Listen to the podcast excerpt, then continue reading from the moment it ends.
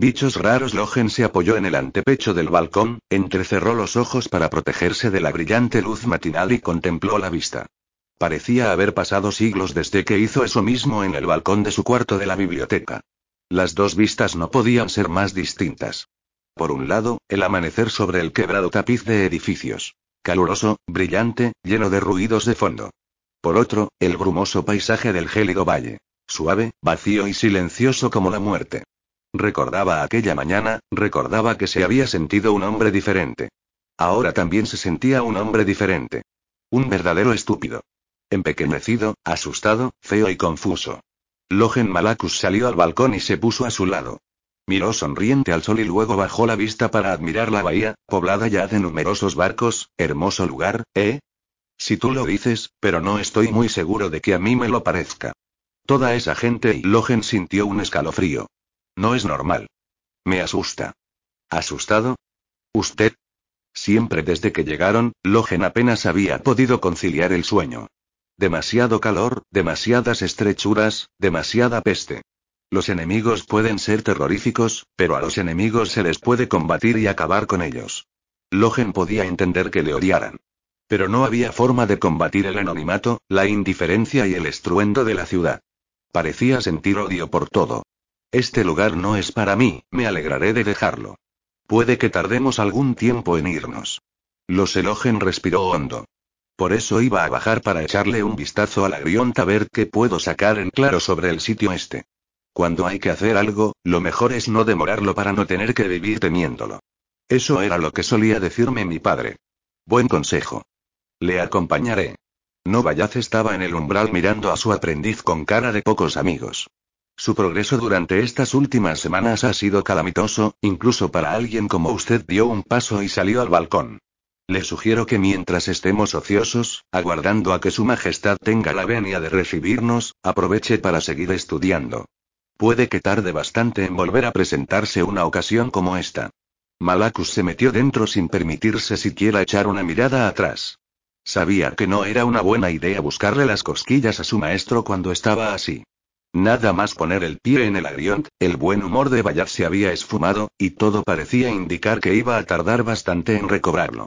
Logen, desde luego, no podía reprochárselo. Al fin y al cabo, el trato que les habían dispensado era más propio de unos prisioneros que de unos huéspedes. No sabía mucho de protocolo, pero podía imaginar lo que significaba que todo el mundo les mirara con malos ojos y que hubiera soldados custodiando las puertas de sus aposentos. No puede imaginarse lo mucho que ha crecido, gruñó Vallaz abarcando con una mirada ceñuda la enorme extensión de la ciudad. Me acuerdo de cuando Adua no era más que un montón de chozas apiñadas en torno a la casa del creador como moscas alrededor de una boñiga fresca. Entonces no eran tan arrogantes, puede creerme. Veneraban al creador como a un dios. Se arrancó ruidosamente un gargajo de la garganta y lo escupió al vacío. Logen vio cómo salvaba el foso y desaparecía entre los edificios blancos que había al otro lado. Fui yo quien les di esto, masculló Bayaz. Logen comenzó a sentir la desagradable sensación que solía embargarle siempre que el anciano estaba contrariado. Les di la libertad, ¿y cómo me lo agradecen? ¿Con el desdén de unos funcionarios? ¿De unos recaderos engreídos? Una pequeña excursión a ese mundo de locura y recelos de ahí abajo comenzaba a parecer una alternativa bastante apetecible. Logen se escurrió hacia la puerta y se metió en la habitación. Tal vez estuvieran prisioneros, pero Logen no podía menos de admitir que había conocido prisiones bastante peores que aquella. El salón circular al que daban sus aposentos era digno de un rey al menos, a él se lo parecía. Robustas sillas de madera oscura primorosamente talladas, paredes decoradas con gruesos tapices con representaciones de bosques y escenas de caza. Seguro que Betok se habría sentido muy a gusto en una sala como aquella. Logen, en cambio, se sentía como un pez fuera del agua y andaba siempre de puntillas por miedo a romper algo. En el centro de la cámara, encima de una mesa, había una jarra alta pintada con flores de brillantes colores. Logen la miró con recelo mientras se dirigía a las escaleras para bajar a la griont. Logen.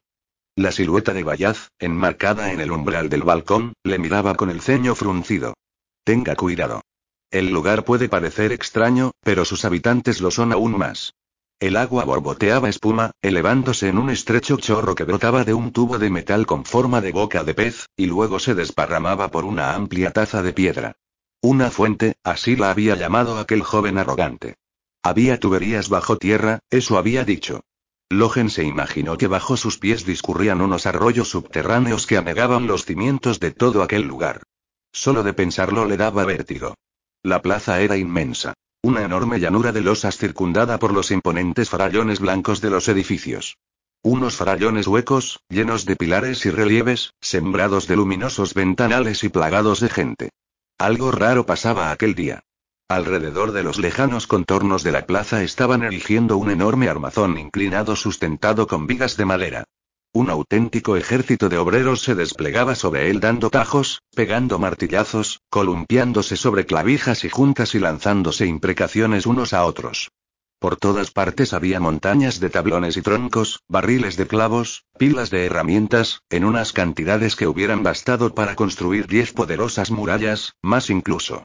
En algunos lugares la estructura se elevaba ya bastante sobre el suelo, montada sobre unos postes que se erguían en el aire como los mástiles de unos bajeles enormes hasta igualar la altura de los descomunales edificios que tenían detrás. Logen, con las manos en las caderas, contemplaba boquiabierto el enorme armazón de madera, su utilidad constituía todo un misterio. Se acercó a un hombre bajo y musculoso que llevaba un delantal de cuero y cerraba furiosamente un tablón. ¿Qué es esto? ¿Eh? El tipo ni siquiera levantó la vista de su trabajo. Esto. ¿Para qué es? El serrucho acabó de morder la madera y un trozo del tablón se estrelló contra el suelo. El carpintero upó el resto del tablón y lo puso en un montón que tenía al lado. Luego se dio la vuelta y miró a Logen con desconfianza mientras se secaba el sudor de la frente. Una tribuna. De pie y de asiento Logen le miró atónito. ¿Cómo se podía estar sentado y de pie a la vez? Para el certamen. Le gritó el carpintero a la cara. Logen retrocedió lentamente. Sandeces. Palabras sin sentido. Se dio la vuelta y se alejó a toda prisa procurando no pasar demasiado cerca de la estructura de madera y de los hombres que había encaramados a ella. De pronto, se encontró en medio de una amplia calle, un profundo cañón flanqueado por enormes edificios blancos. A ambos lados, frente a frente, se erguían unas estatuas de tamaño superior al natural que miraban con expresión ceñuda a los transeúntes que deambulaban apresuradamente bajo ellas. La que le quedaba más cerca le resultó extrañamente familiar. Logen se acercó, la miró de arriba abajo y en sus labios se dibujó una sonrisa. El primero de los magos había ganado algo de peso desde que lo esculpieron. Tal vez hubiera abusado un poco de la comida durante su estancia en la biblioteca. Logen se volvió hacia un hombrecillo con un sombrero negro que caminaba con un voluminoso libro bajo el brazo. Vaya, dijo señalando a la estatua. Es amigo mío. El hombre le miró fijamente, luego miró la estatua, volvió a mirarle a él, y, acto seguido, se marchó apresuradamente. Las estatuas se prolongaban a ambos lados de la avenida. Los reyes de la Unión, supuso Logen, eran los que se alineaban a la izquierda. Algunos llevaban espadas, otros pergaminos o barcos en miniatura. Había uno con un perro a los pies y otro con una gavilla de trigo bajo el brazo, pero quitando esos detalles no había nada que permitiera distinguirlos. Todos llevaban las mismas coronas altas y lucían idéntico gesto cenudo. Viéndolos así cualquiera diría que de sus labios jamás había salido ninguna estupidez, que nunca habían hecho ninguna tontería, que jamás la habían cagado. Logen oyó unos pasos apresurados a su espalda y se dio la vuelta justo a tiempo de ver al joven arrogante de la barbacana trotando por la avenida con la camisa empapada de sudor. No conseguía imaginarse a dónde podía ir con tantas prisas, pero con el calor que hacía ni loco iba a ponerse a correr con él para preguntárselo. Además, aún tenía que resolver muchos otros enigmas. La avenida desembocaba en un inmenso espacio verde. Era como si unas manos gigantes hubieran arrancado un trozo de campo y lo hubieran arrojado en medio de los colosales edificios. Aunque la verdad es que tenía muy poco que ver con el tipo de campo al que Logen estaba acostumbrado. La hierba era muy lisa, un tapiz de un intenso color verde, y estaba cortada casi a ras. Había flores, pero crecían formando hileras, círculos y líneas rectas de brillantes colores. Había lozanos árboles y arbustos, todos ellos apretujados, cercados y recortados con las formas más extrañas que pueda imaginarse. Incluso había agua. Burbujeantes arroyuelos que discurrían sobre unos escalones de piedra y también un enorme estanque plano flanqueado por unos árboles de aspecto tristón. Las minúsculas piedras grises del camino crujían bajo sus botas mientras Logen deambulaba por el cuadrado de verdor. Mucha gente había acudido a aquel lugar para gozar del sol. Se sentaban en las barcas del lago de miniatura y remaban pausadamente dando vueltas y más vueltas sin ir a ninguna parte. O haraganeaban en la hierba mientras bebían y charlaban. Algunos, al ver a Logen, le señalaban con el dedo y soltaban un grito, otros intercambiaban susurros o se escabullían. El aspecto de aquella multitud le resultaba sumamente extraño, sobre todo el de las mujeres. Unos seres pálidos y fantasmales, envueltos en complicados trajes, que llevaban el cabello recogido en alto con alfileres y peinetas y lucían unos sombreros diminutos o unas plumas tan enormes como extravagantes. Les pasaba lo mismo que a la gran jarra de la cámara circular. Era demasiado estrecha y frágil para tener alguna utilidad y el exceso de decoración solo servía para afearla. Pero como tenía mucho tiempo, cuando pasaba cerca de ellas, probaba suerte y las sonreía. Algunas parecían conmocionadas, otras se quedaban con la boca abierta del espanto. Logen suspiró. La vieja magia seguía viva. Un poco más adelante, en otra gran plaza, Logen se detuvo para contemplar un grupo de soldados que hacían la instrucción.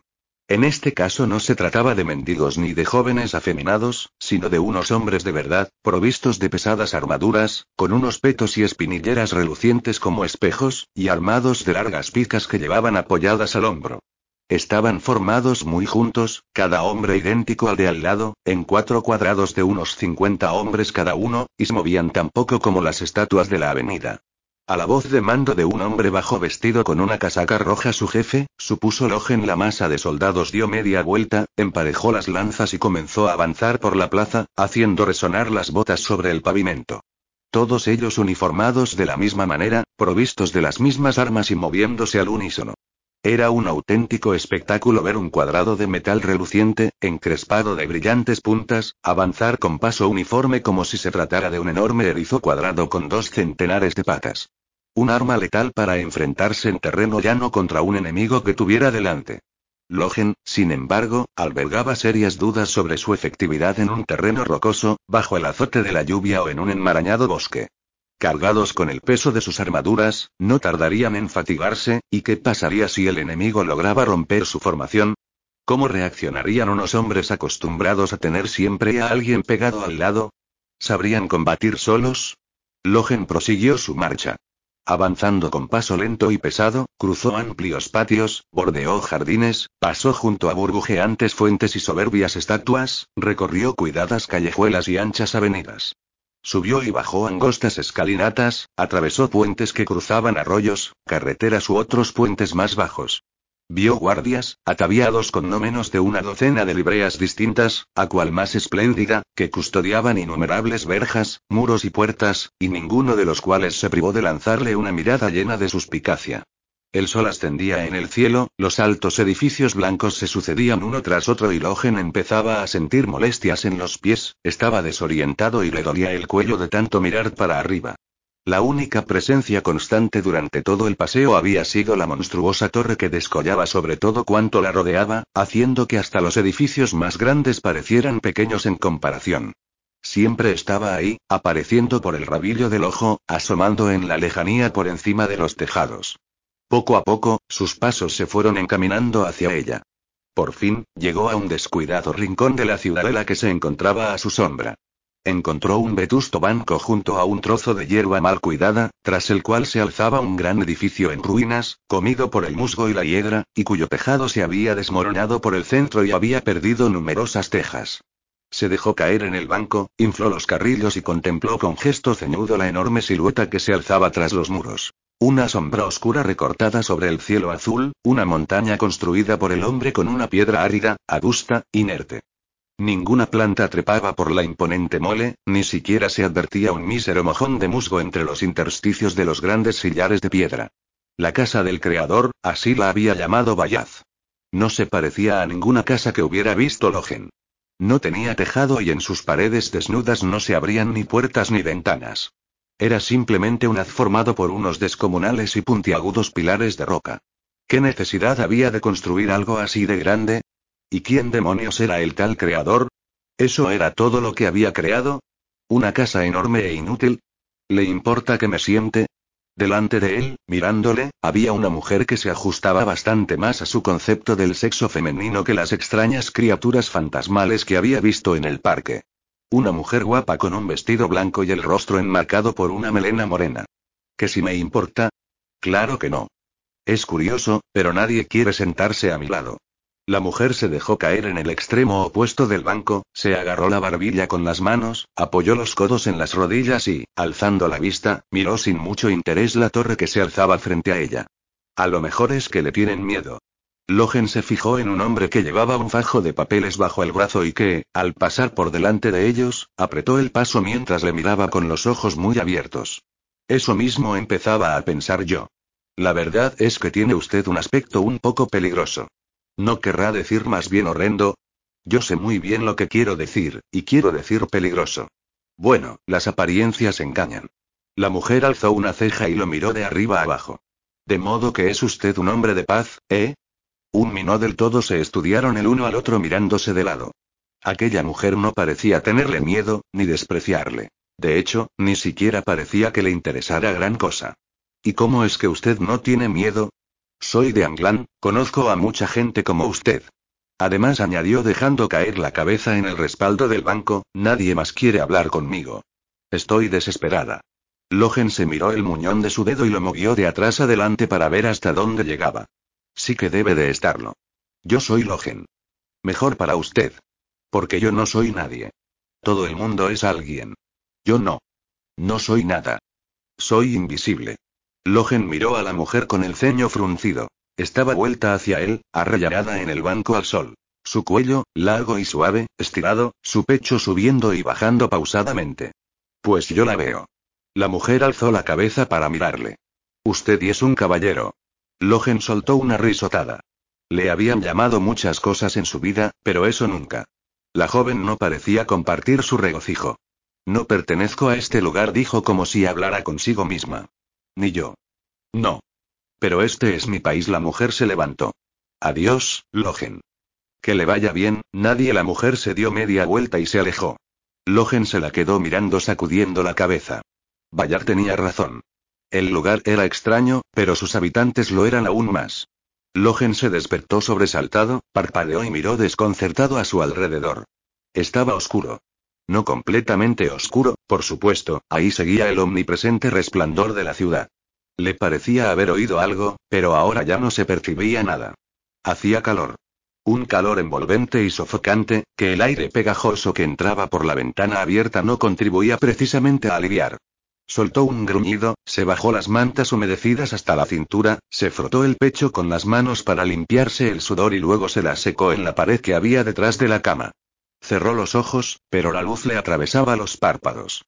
Aunque tampoco era ese el mayor de sus problemas. Digamos esto del ojo en nueve dedos. Tenía ganas de orinar. Por desgracia, en un lugar como aquel no se podía orinar en un simple cacharro. Tenían una cosa especial para eso, una especie de tablón plano con un agujero, que había en una pequeña habitación.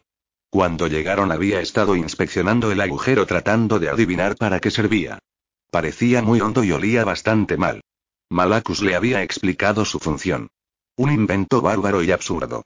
Había que sentarse sobre la dura madera mientras una desagradable corriente de aire teoreaba las partes. Pero, por lo que alcanzaba a entender Logen, en eso consistía la civilización.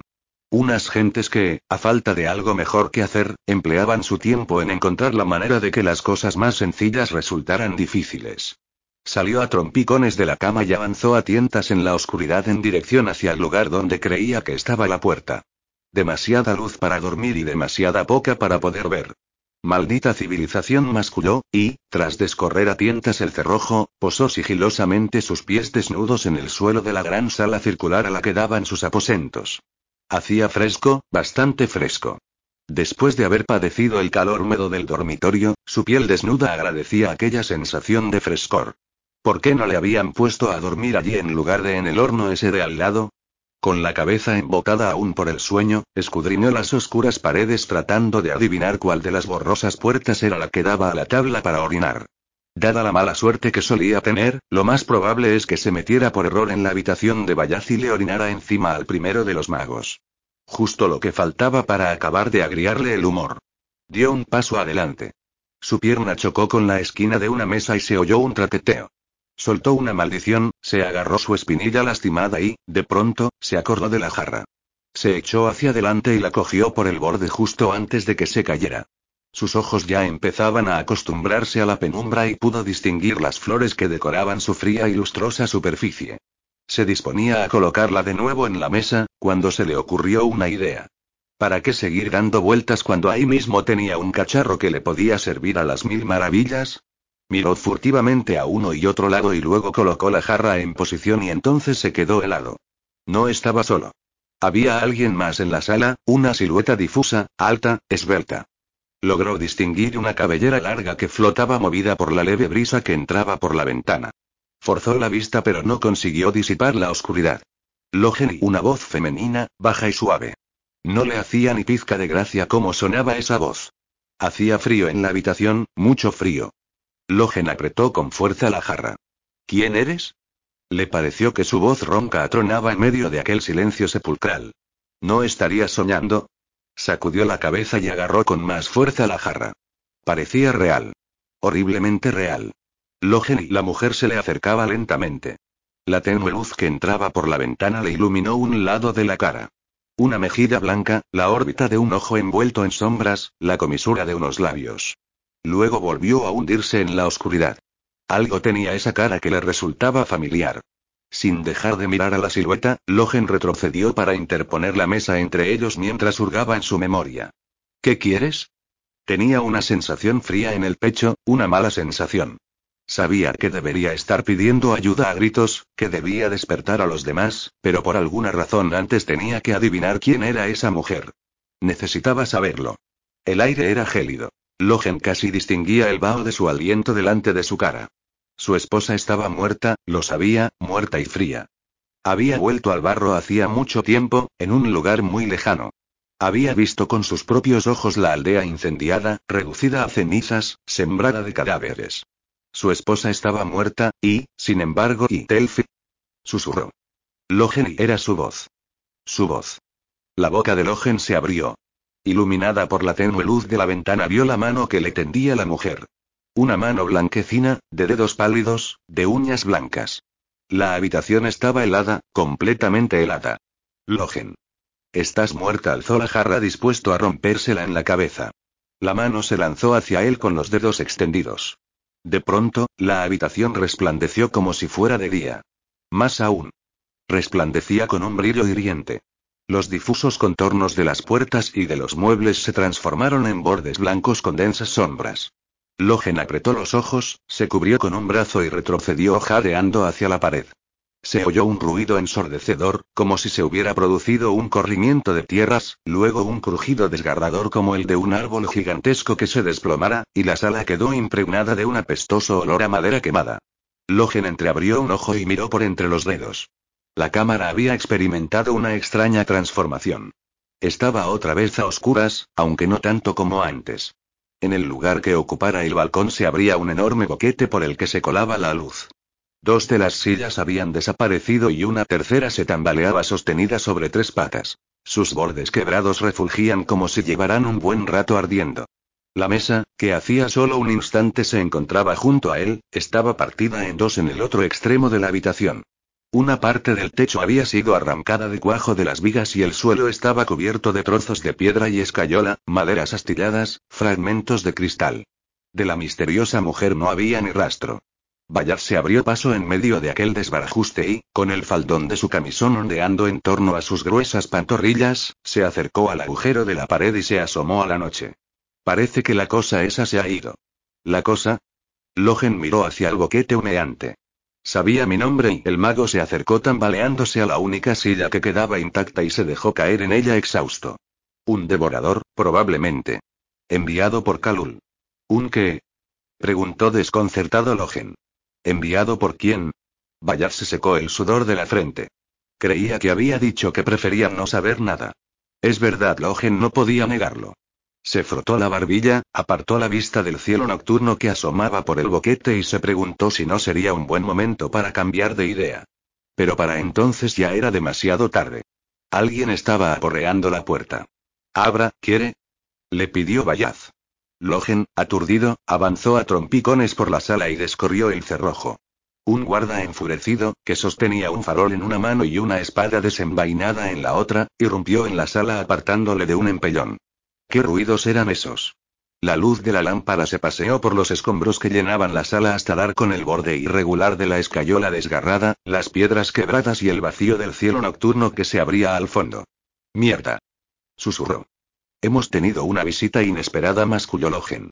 MMM y debo dar parte y el guardia parecía absolutamente perplejo y de esto dio un paso atrás, tropezó con una viga que había en el suelo y estuvo a punto de caerse. Un instante después, sus pasos atronaban en la escalera.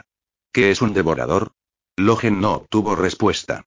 El mago tenía los ojos cerrados, un profundo ceño en el semblante y su pecho se movía lentamente. Se había quedado dormido. Logen bajó la vista y se sorprendió de ver que la delicada jarra aún seguía intacta en sus manos. Despejó con cuidado un trozo de suelo y la colocó en medio de los escombros. De pronto, una de las puertas se abrió de golpe y a Logen le dio un vuelco el corazón. Era Malacus, con los ojos desorbitados y el pelo todo revuelto. ¿Qué demonios sí? Se acercó con paso vacilante al boquete y, tomando muchas precauciones, se asomó a la noche. Mierda. Malacus, ¿qué es un devorador? que se volvió bruscamente y miró a Logen. Su rostro era la viva imagen del espanto. Está prohibido comer carne humana, susurró. Preguntas Glocta se llenó la boca de papilla a toda prisa con la esperanza de ingerir la mitad de su ración diaria antes de que le entraran las náuseas. La engulló, soltó una tos y se estremeció. Luego apartó de un golpe el cuenco, como si su sola presencia fuera un insulto para la vista. De hecho, lo es. Más vale que sea algo importante, Severard refunfuñó. El practicante se apartó el pelo de la cara con una de sus manos grasientas. Depende de lo que considere importante. Se trata de nuestros mágicos amigos. Ah, el primero de los magos y sus intrépidos compañeros. ¿Qué pasa con ellos? Aparentemente, la otra noche se produjeron ciertos disturbios en sus aposentos. Alguien se coló en su habitación o, al menos, eso es lo que dicen ellos. Hubo una especie de trifulca. Y parece que se produjeron algunos destrozos. Aparentemente. ¿Alguien? ¿Una especie de trifulca? ¿Algunos destrozos? Glocta expresó su disgusto sacudiendo la cabeza. ¿Apariencias? Aquí no nos dejamos llevar por las apariencias, Severard. Pues esta vez no va a quedar más remedio. El guarda se ha mostrado muy parco en detalles. Me pareció que estaba seriamente preocupado. Severard se arrellanó un poco más en su silla alzando los hombros hasta que casi le tocaron las orejas. Alguien debería ir a echar un vistazo, y bien podríamos ser nosotros. Así podría ver cómo son de cerca. E incluso hacerles algunas preguntas. ¿Dónde están? Esto le va a encantar. En la torre de las cadenas. Glocta torció el gesto mientras se sacaba con la lengua algunos restos de papilla de las encías. ¿Cómo no? Y apuesto a que están en el último piso. Una infinidad de escalones. ¿Eso es todo? El norteño salió ayer a dar un paseo, se pasó un buen rato dando vueltas por el Agrient. Lo estuvimos vigilando, por supuesto el practicante sorbió por la nariz y se ajustó la máscara. Un tipo horrible, el cabrón ese. Ah, la mala fama de los norteños. ¿Hizo alguna atrocidad? ¿Violó a alguien? ¿Cometió un asesinato? ¿Quemó algún edificio o alguna otra cosa por el estilo? La verdad es que no hizo gran cosa.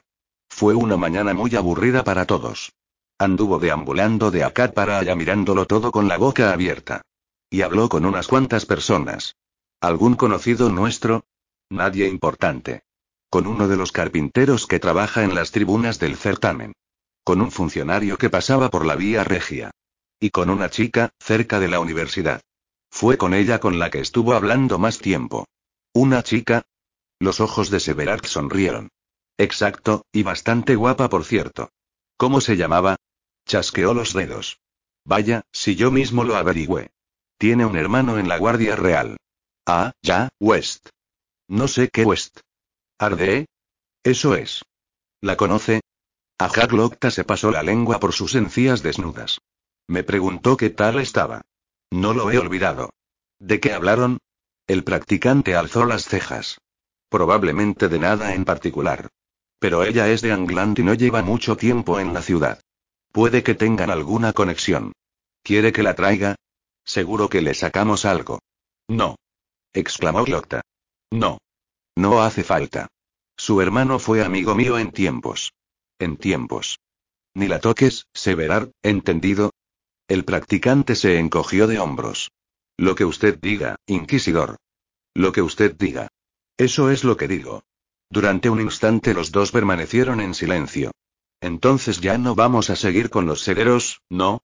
La voz de Severar tenía un leve deje nostálgico. Así parece. Están acabados. Ya solo queda darles un repaso final. Un repaso lucrativo, me imagino. Supongo que sí, dijo agriamente Glocta. Pero su eminencia considera que nuestros talentos tendrán mejor empleo aplicados a otros menesteres como vigilar a unos magos de pacotilla.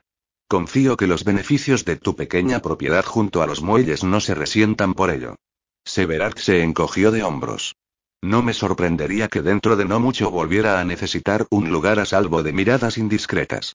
Sigue a su disposición. A un precio justo. Pero siempre es una pena dejar un trabajo a la mitad. Cierto.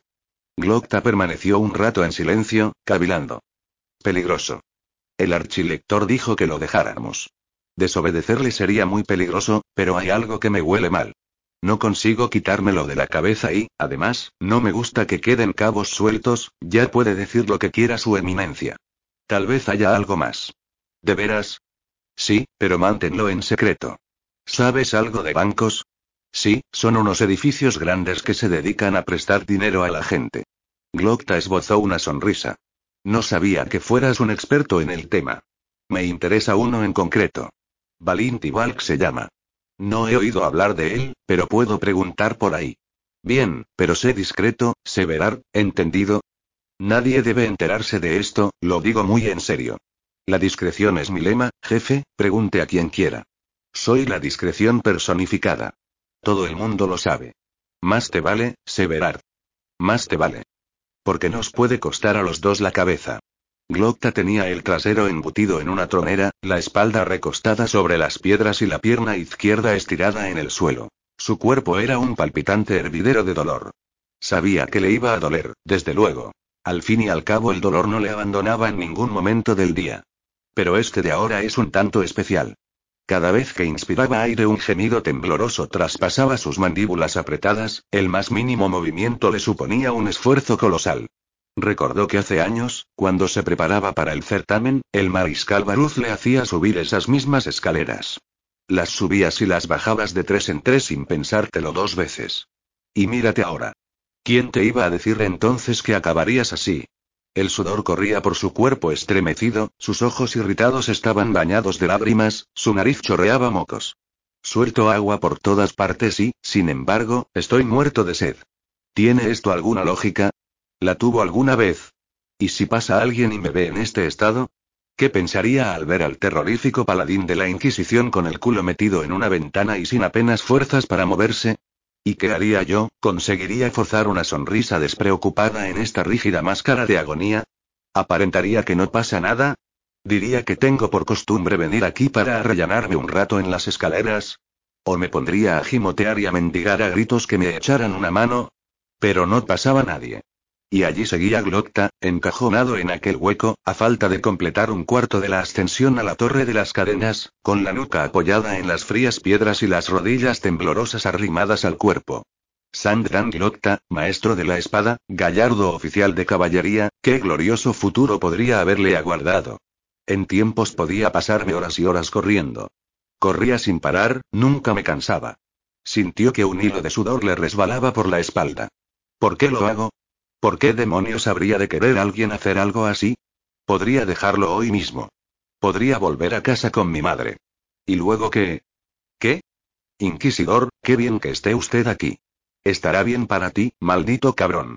Pero no para mí. Al llegar a lo alto de las escaleras, Glocta se apoyó en la pared. Los pocos dientes que le quedaban se entrechocaban contra sus encías desnudas. Están dentro, en medio del desbarajuste y la mano de Glocta temblaba y la punta del bastón repiqueteaba sobre el enlosado. La cabeza se le iba. A través del temblor de sus párpados la figura del guarda no era más que una mancha borrosa. ¿Se encuentra bien? El soldado se acercó a él tendiéndole una mano. Glocta alzó la vista. Maldito imbécil, abra la puerta. El hombre dio un salto atrás, se acercó apresuradamente a la puerta y la abrió. Lo único que ansiaba Glocta era mandarlo todo a paseo y tumbarse boca arriba, pero haciendo un supremo esfuerzo de voluntad se mantuvo erguido. Se forzó a poner un pie detrás de otro, se forzó a respirar acompasadamente, se forzó a echar atrás los hombros y a mantener la cabeza alta, y pasó imperioso por delante del guarda mientras todas las partes de su cuerpo aullaban de dolor. Aún así, lo que vio al entrar en la habitación casi acaba con aquel barniz de compostura. Hasta ayer estos eran uno de los mejores aposentos de la Griont, reservados para los huéspedes más ilustres y los dignatarios extranjeros de mayor importancia. Hasta ayer. Por un enorme agujero que se abría en el lugar donde debería haber estado la ventana asomaba un trozo de cielo que brillaba con inusitada intensidad tras la penumbra del hueco de las escaleras. Una parte del techo se había derrumbado y sobre la habitación colgaban vigas rotas y tiras de escayola. El suelo estaba sembrado de cascotes, de trozos de cristal, de fragmentos desgarrados de telas de colores. Las venerables antigüedades que componían su mobiliario estaban hechas trizas, astilladas por los bordes, chamuscadas y ennegrecidas como si hubieran estado ardiendo. Lo único que había escapado a la destrucción era una silla, media mesa y un esbelto jarrón decorativo que, por alguna misteriosa razón, seguía intacto entre los escombros que cubrían el suelo. En medio de tan onerosa devastación se encontraba un joven con pinta enfermiza y una expresión de perplejidad en el semblante. Mientras Glocta rodeaba la puerta y comenzaba a abrirse paso entre los escombros, el joven levantó la vista y, dando muestras evidentes de hallarse al borde de un ataque de nervios, se repasó los labios con la lengua. ¿Cabe imaginar a alguien con más pinta de farsante? MMM, buenos días. Los dedos del joven retorcían nerviosos su túnica, una pesada prenda que llevaba bordados unos símbolos de aspecto misterioso. ¿Cómo se le nota lo incómodo que se siente metido en eso? Si este tipo es un aprendiz de mago, yo soy el emperador de Gurkul. Soy Glocta. De la Inquisición de Su Majestad. Me han enviado para investigar este y desdichado incidente. Creía que era usted una persona de más edad. Oh, sí, disculpe, verá, yo soy Malacus, que dijo a trompicones el joven, el aprendiz del gran Bayaz, el primero de los magos, dominador del gran arte, versado en las más profundas y ponte de rodillas en mi presencia. Soy el poderoso emperador de Gurkul. Malacus y qué? Le interrumpió bruscamente Glocta. ¿Es usted del viejo imperio? Oh, sí, la pregunta pareció animarle un poco. ¿Conoce usted mi no? En absoluto el pálido rostro del joven volvió a abatirse. ¿Estaba usted aquí ayer por la noche? MMM, sí. Dormía en la habitación de al lado. Pero me temo que no vi nada y Glocta le miró sin pestañear, tratando de descubrir su juego. El aprendiz carraspeó y miró al suelo como si estuviera preguntándose por dónde debía empezar a limpiar. ¿Cómo puede alguien así poner nervioso al archilector? Jamás había visto un actor más desastroso. Todo en él hiede a falsedad. Pero debe de haber alguien que viera algo, ¿no? Bueno, un, supongo que Maese Nueve Dedos. ¿Nueve Dedos? Sí, nuestro compañero del norte, el joven volvió a animarse. Un guerrero de renombre, un campeón, un príncipe entre los y usted, del viejo imperio. Y él, un norteño. Forman ustedes un grupo muy cosmopolita. Pues sí, ja, ja, supongo que sí. ¿Dónde se encuentra ahora Nueve Dedos? Creo que sigue dormido. ¿Puedo despertarle y si no le importa? Glocta golpeteó el suelo con el bastón. Hay que subir bastante para llegar hasta aquí y preferiría no tener que volver más tarde. No, MMM, claro que no y discúlpeme un momento. El aprendiz se dirigió apresuradamente a una de las puertas, mientras Glocta se daba la vuelta como si tuviera intención de inspeccionar la ancha brecha debierta en la pared. Contrajo la cara en un gesto de dolor, se mordió el labio para no ponerse a berrear como un niño enfermo y se aferró con la mano que tenía libre a las piedras cuarteadas que bordeaban el boquete. Cuando el espasmo pasó, comenzó a prestarle más atención a los desperfectos que había sufrido el muro. A pesar de estar tan alto, debía de tener cerca de un metro de espesor y su fábrica era bastante sólida. Un núcleo de mampostería unida con argamasa y revestida con sillares de piedra. Para abrir una brecha como esta se necesitaría una poderosísima catapulta capaz de lanzar una roca enorme, eso, o una cuadrilla de fornidos obreros que trabajaran día y noche durante toda una semana. Una enorme máquina de guerra o un nutrido grupo de obreros sin duda habrían llamado la atención del cuerpo de guardia.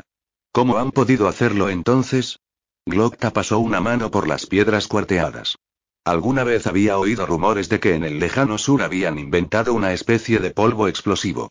¿Se puede hacer algo así con un poco de polvo? La puerta se abrió y, al darse la vuelta, Glocta vio a un hombre enorme que se agachaba para pasar por debajo del dintel mientras se abotonaba lentamente la camisa. Una lentitud que tenía algo de deliberada.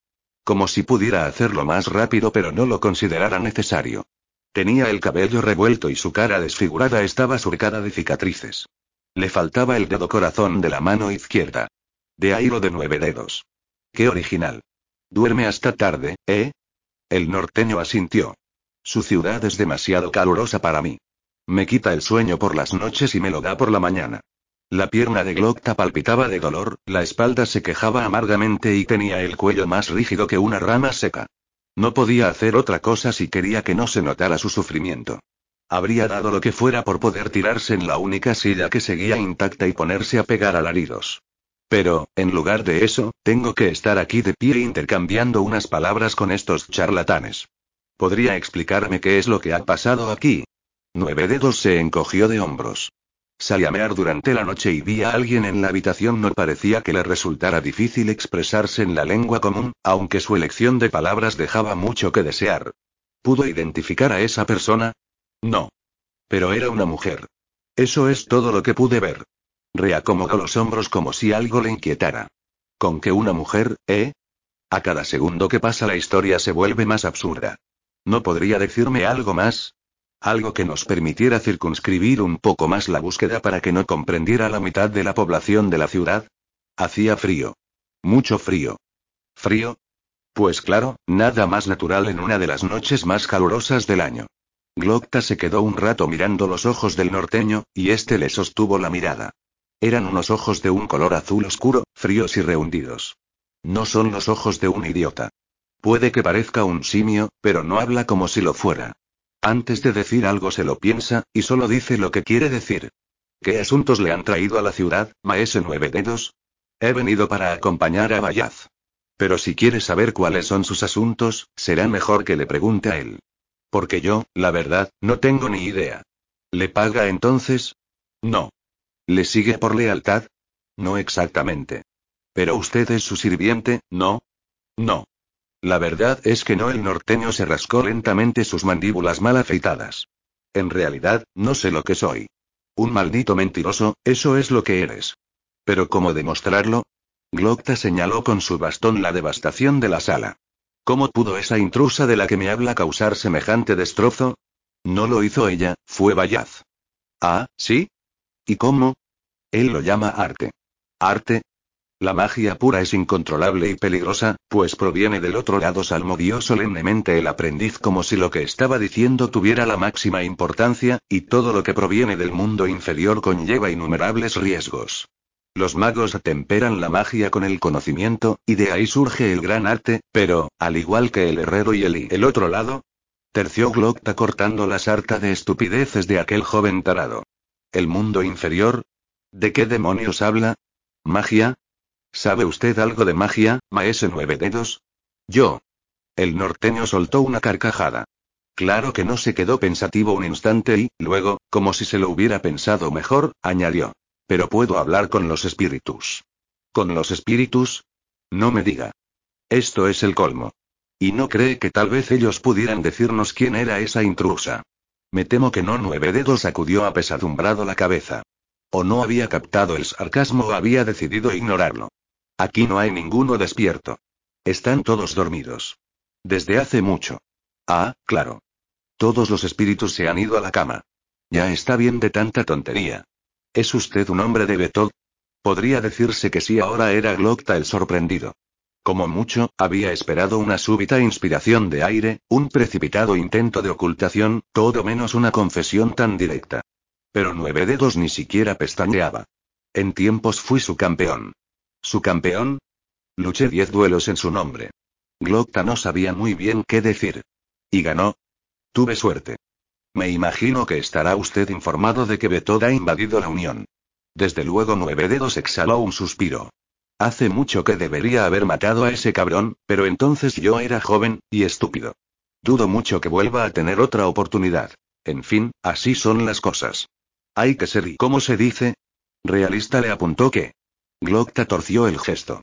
Hacía un momento parecía como si de repente todo fuera a encajar, pero el momento había pasado y las cosas ahora estaban aún más embrolladas que antes. Miró fijamente a nueve dedos, pero aquel rostro surcado de cicatrices no ofrecía respuestas, solo nuevos interrogantes. Habla con los espíritus.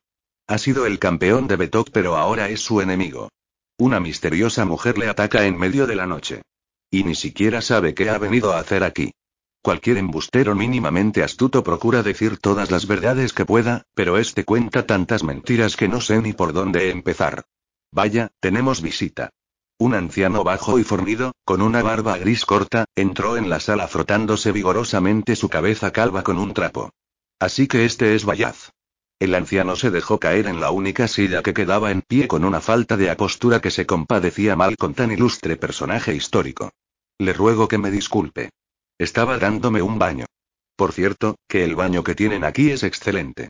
Desde que llegamos a la Grion no he dejado de usarlo ni un solo día.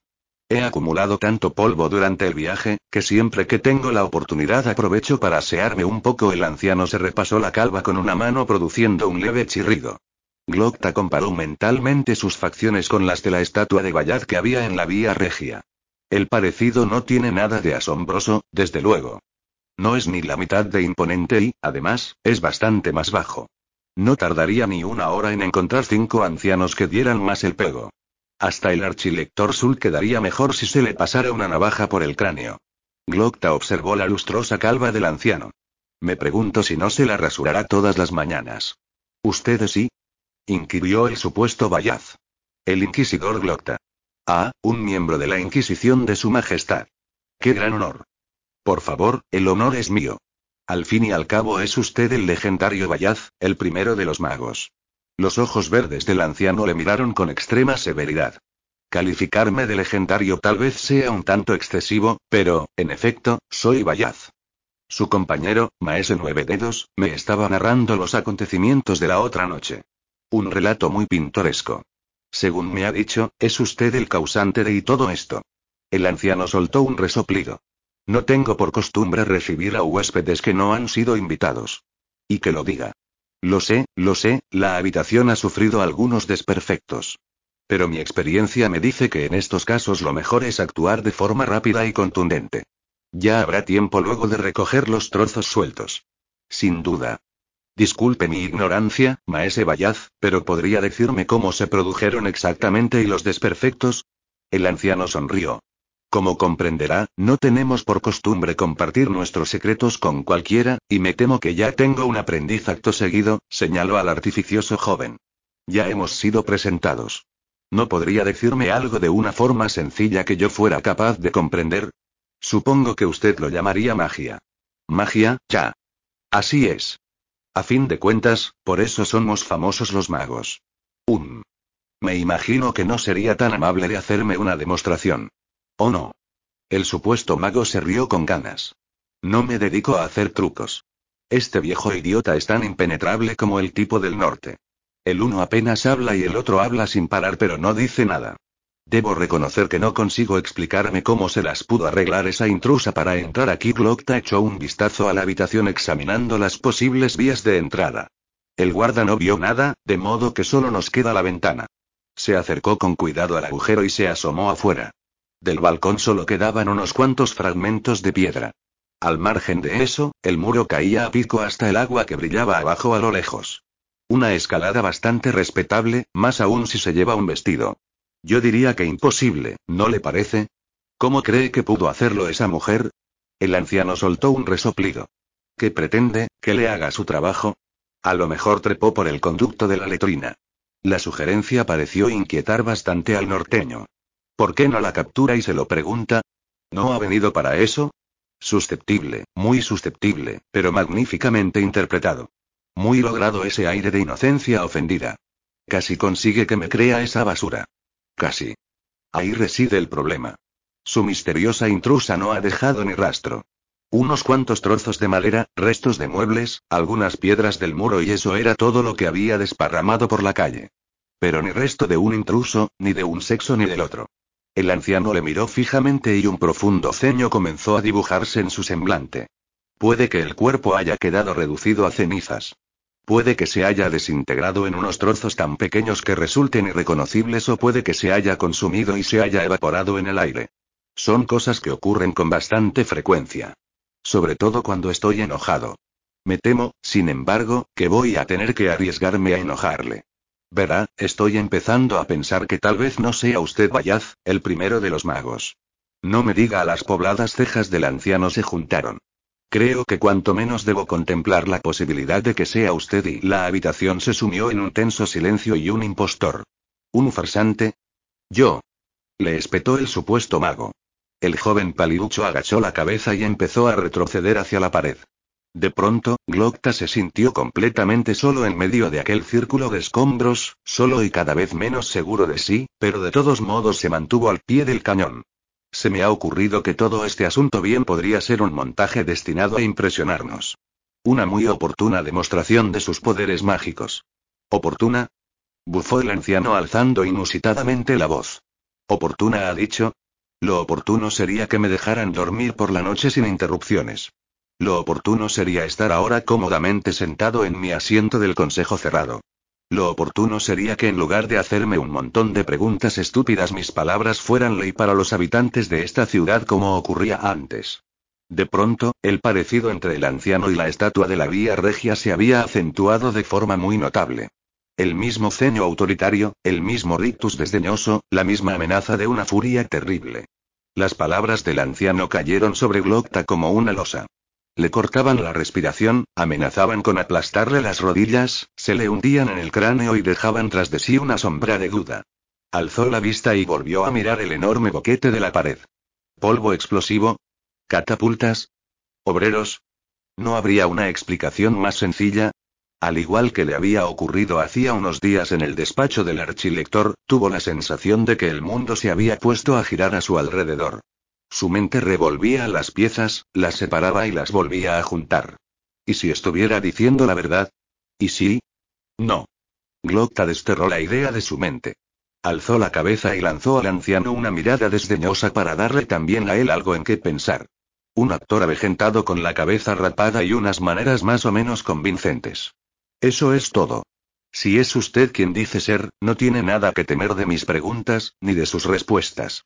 El anciano sonrió y al instante la extraña opresión se desvaneció. Al menos, Inquisidor, su franqueza resulta reconfortante. No dudo que hará cuanto esté en su mano para probar su teoría. Le deseo suerte en el empeño. Yo, como bien dice usted, no tengo nada que temer. Lo único que le pido es que no venga a importunarnos hasta que no tenga alguna prueba concluyente. Glocta se inclinó con rigidez. Procuraré que sea así, dijo y, a continuación, se dirigió a la puerta. Una cosa más. El anciano miraba el boquete de la pared. ¿Sería demasiado pedir que se nos proporcionaran nuevos aposentos? En estos hay bastantes corrientes de aire. Me encargaré de ello. Bien. Y a ser posible que no haya que subir tantos escalones. Mis rodillas ya no están para esos trotes. ¿De veras? Bueno, en eso al menos coincidimos.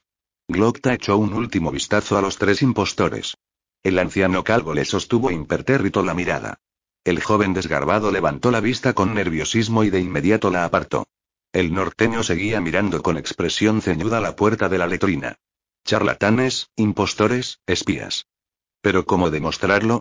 Que tengan un buen día, caballeros y, acto seguido, avanzó renqueando hacia las escaleras con la máxima dignidad posible.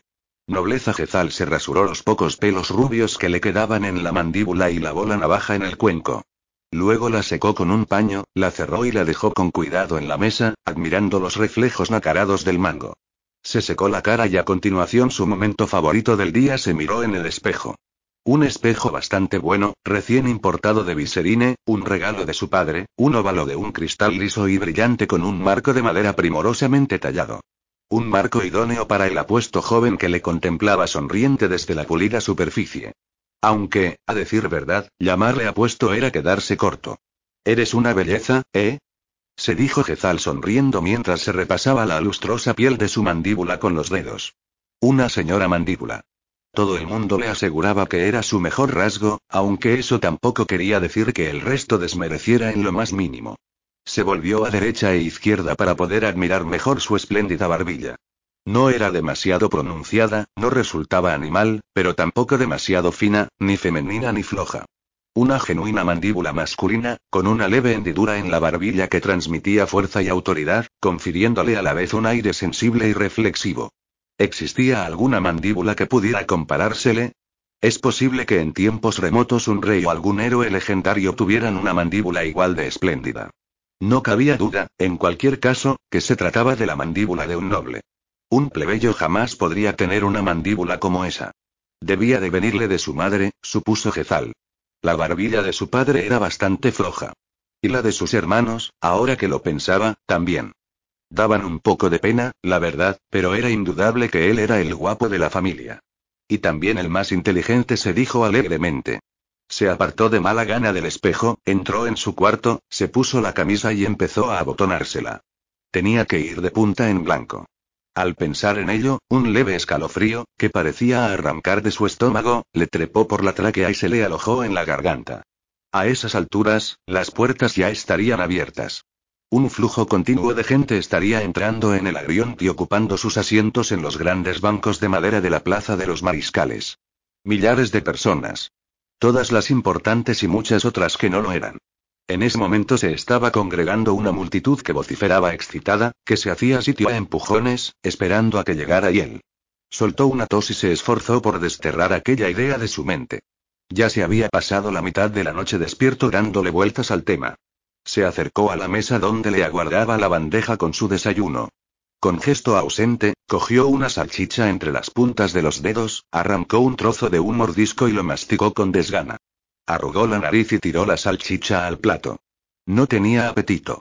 Se estaba limpiando las manos con un trapo cuando de repente se fijó que en el suelo, tirado junto a la puerta, había algo. Un trozo de papel. Se agachó, lo cogió y lo desdobló. Solo contenía una línea, escrita con esmerada caligrafía. Reúnete conmigo esta noche junto a la estatua de Arro del Grande que hay cerca de las cuatro esquinas. Ah, mierda, murmuró incrédulo mientras repasaba la frase una y otra vez. Volvió a doblar el papel y echó un vistazo a la habitación con gesto nervioso. Esa solo podía ser una persona. Se había pasado los dos últimos días entrenando y había conseguido quitársela de la cabeza. Pero aquello la volvía a situar en primer plano. Mierda. Abrió el papel y lo volvió a leer. ¿Reunirse con ella esta noche? Al pensar en ello, no pudo evitar un súbito sentimiento de satisfacción, que no tardó en convertirse en una inequívoca oleada de placer. Una sonrisa idiota se le dibujó en los labios. ¿Una cita secreta en la oscuridad? Solo de pensarlo sentía un cosquilleo. Pero los secretos tenían la mala costumbre de acabar aflorando a la superficie. ¿Y si se enteraba su hermano? La idea produjo al instante un rebrote de nerviosismo. Cogió con ambas manos el trozo de papel, dispuesto a partirlo en dos, pero en el último momento lo dobló y se lo metió en el bolsillo. El estruendo de la multitud le alcanzó cuando aún estaba en el pasadizo. Un rumor extraño y resonante que parecía brotar de las mismísimas piedras. Ya lo había oído antes, en el certamen del año pasado, pero entonces era un simple espectador y no había hecho que su piel se empapara de sudor y que se le revolvieran las tripas. Ser parte del público es una cosa, formar parte del espectáculo otra muy distinta. Fue aminorando la marcha y finalmente se detuvo. Cerró los ojos, se apoyó en el muro y, mientras el ruido de la multitud le atronaba en los oídos, trató de respirar hondo y de recobrar la compostura. Tranquilo, sé cómo te sientes. Jezal sintió la mano reconfortante de West posada en sus hombros. Es posible que él hubiera pasado ya por un par de certámenes, pero a Jezal le parecía bastante poco probable que se hubiera planteado a la vez la posibilidad de tener una cita secreta esa misma noche con la hermana de su mejor amigo. Se preguntó si West se mostraría tan considerado con él si supiera el contenido de la carta que llevaba en el bolsillo de la pechera. Seguramente no. Será mejor que vayamos. No querrás que empiecen sin nosotros. No Jezal aspiró una última bocanada de aire, abrió los ojos y lo expulsó con fuerza. Luego se separó del muro y avanzó a buen paso por el túnel. De pronto, sintió una nueva oleada de pánico, ¿dónde estaban sus aceros? Miró desesperado a su alrededor y suspiró aliviado. Los tenía en la mano. El vestíbulo que había al final del túnel estaba abarrotado de gente. Entrenadores, padrinos, amigos, familiares y un nutrido grupo de parásitos. A los contendientes, sin embargo, se los distinguía con mucha facilidad. Quince jóvenes que empuñaban con fuerza sus aceros. La atmósfera de miedo era tan patente como contagiosa. Allá donde mirara, Jezal veía semblantes lívidos y nerviosos, frentes bañadas de sudor, ojos inquietos que lanzaban miradas furtivas hacia todas partes. El ominoso ruido de la multitud, que llegaba a oleadas desde el otro lado de las puertas como un mar tempestuoso, no contribuía precisamente a mejorar las cosas. Solo había un hombre al que la situación no parecía preocuparle en absoluto. Estaba separado del resto, recostado en la pared con un pie apoyado en el encalado y la cabeza echada hacia atrás, mirando a la concurrencia por encima de la nariz con los ojos entornados.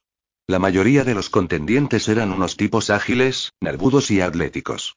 Él era todo lo contrario. Un hombre corpulento y pesado que llevaba el pelo cortado al cero. El cuello era extremadamente grueso y tenía unas mandíbulas tan amplias como el umbral de una puerta. Unas mandíbulas propias de un plebeyo, pensó Jezal, pero de un plebeyo enorme, poderoso y con pinta de tener muy malas pulgas. De no haber sido por los aceros que colgaban de sus manos, Jezal le habría tomado por un sirviente. Gorst le susurró hasta el oído. Puf. Parece un jornalero más que un espadachín. Puede. Pero las apariencias engañan. El ruido de la muchedumbre comenzó a remitir y el murmullo nervioso de la sala se fue desvaneciendo. West alzó las cejas. La alocución del rey susurró. Amigos. Compatriotas. Conciudadanos de la Unión. Resonó una voz perfectamente audible pese al grosor de las puertas. Oz West. Hasta para esto sustituye al rey. ¿Por qué no se deja de tonterías y se ciñe la corona de una maldita vez? Hoy hace un mes se oyó bramar a lo lejos al Lord Chambelán. Mis colegas del Consejo Cerrado me plantearon la siguiente pregunta y ¿no sería conveniente que este año no se celebrara el certamen? Se oyeron los abucheos y los gritos de protesta de la multitud. Era una pregunta lógica. Gritó Off. Estamos en guerra. Luchamos a muerte en el norte. Esas libertades que tanto valoramos, esas libertades que son la envidia del resto del mundo, nuestro propio modo de vida, se ve amenazado por unos salvajes. Un secretario comenzó a dar vueltas por la sala separando a los contendientes de sus familiares, entrenadores y amistades. Buena suerte le deseó West palmeando a Jezal en el hombro.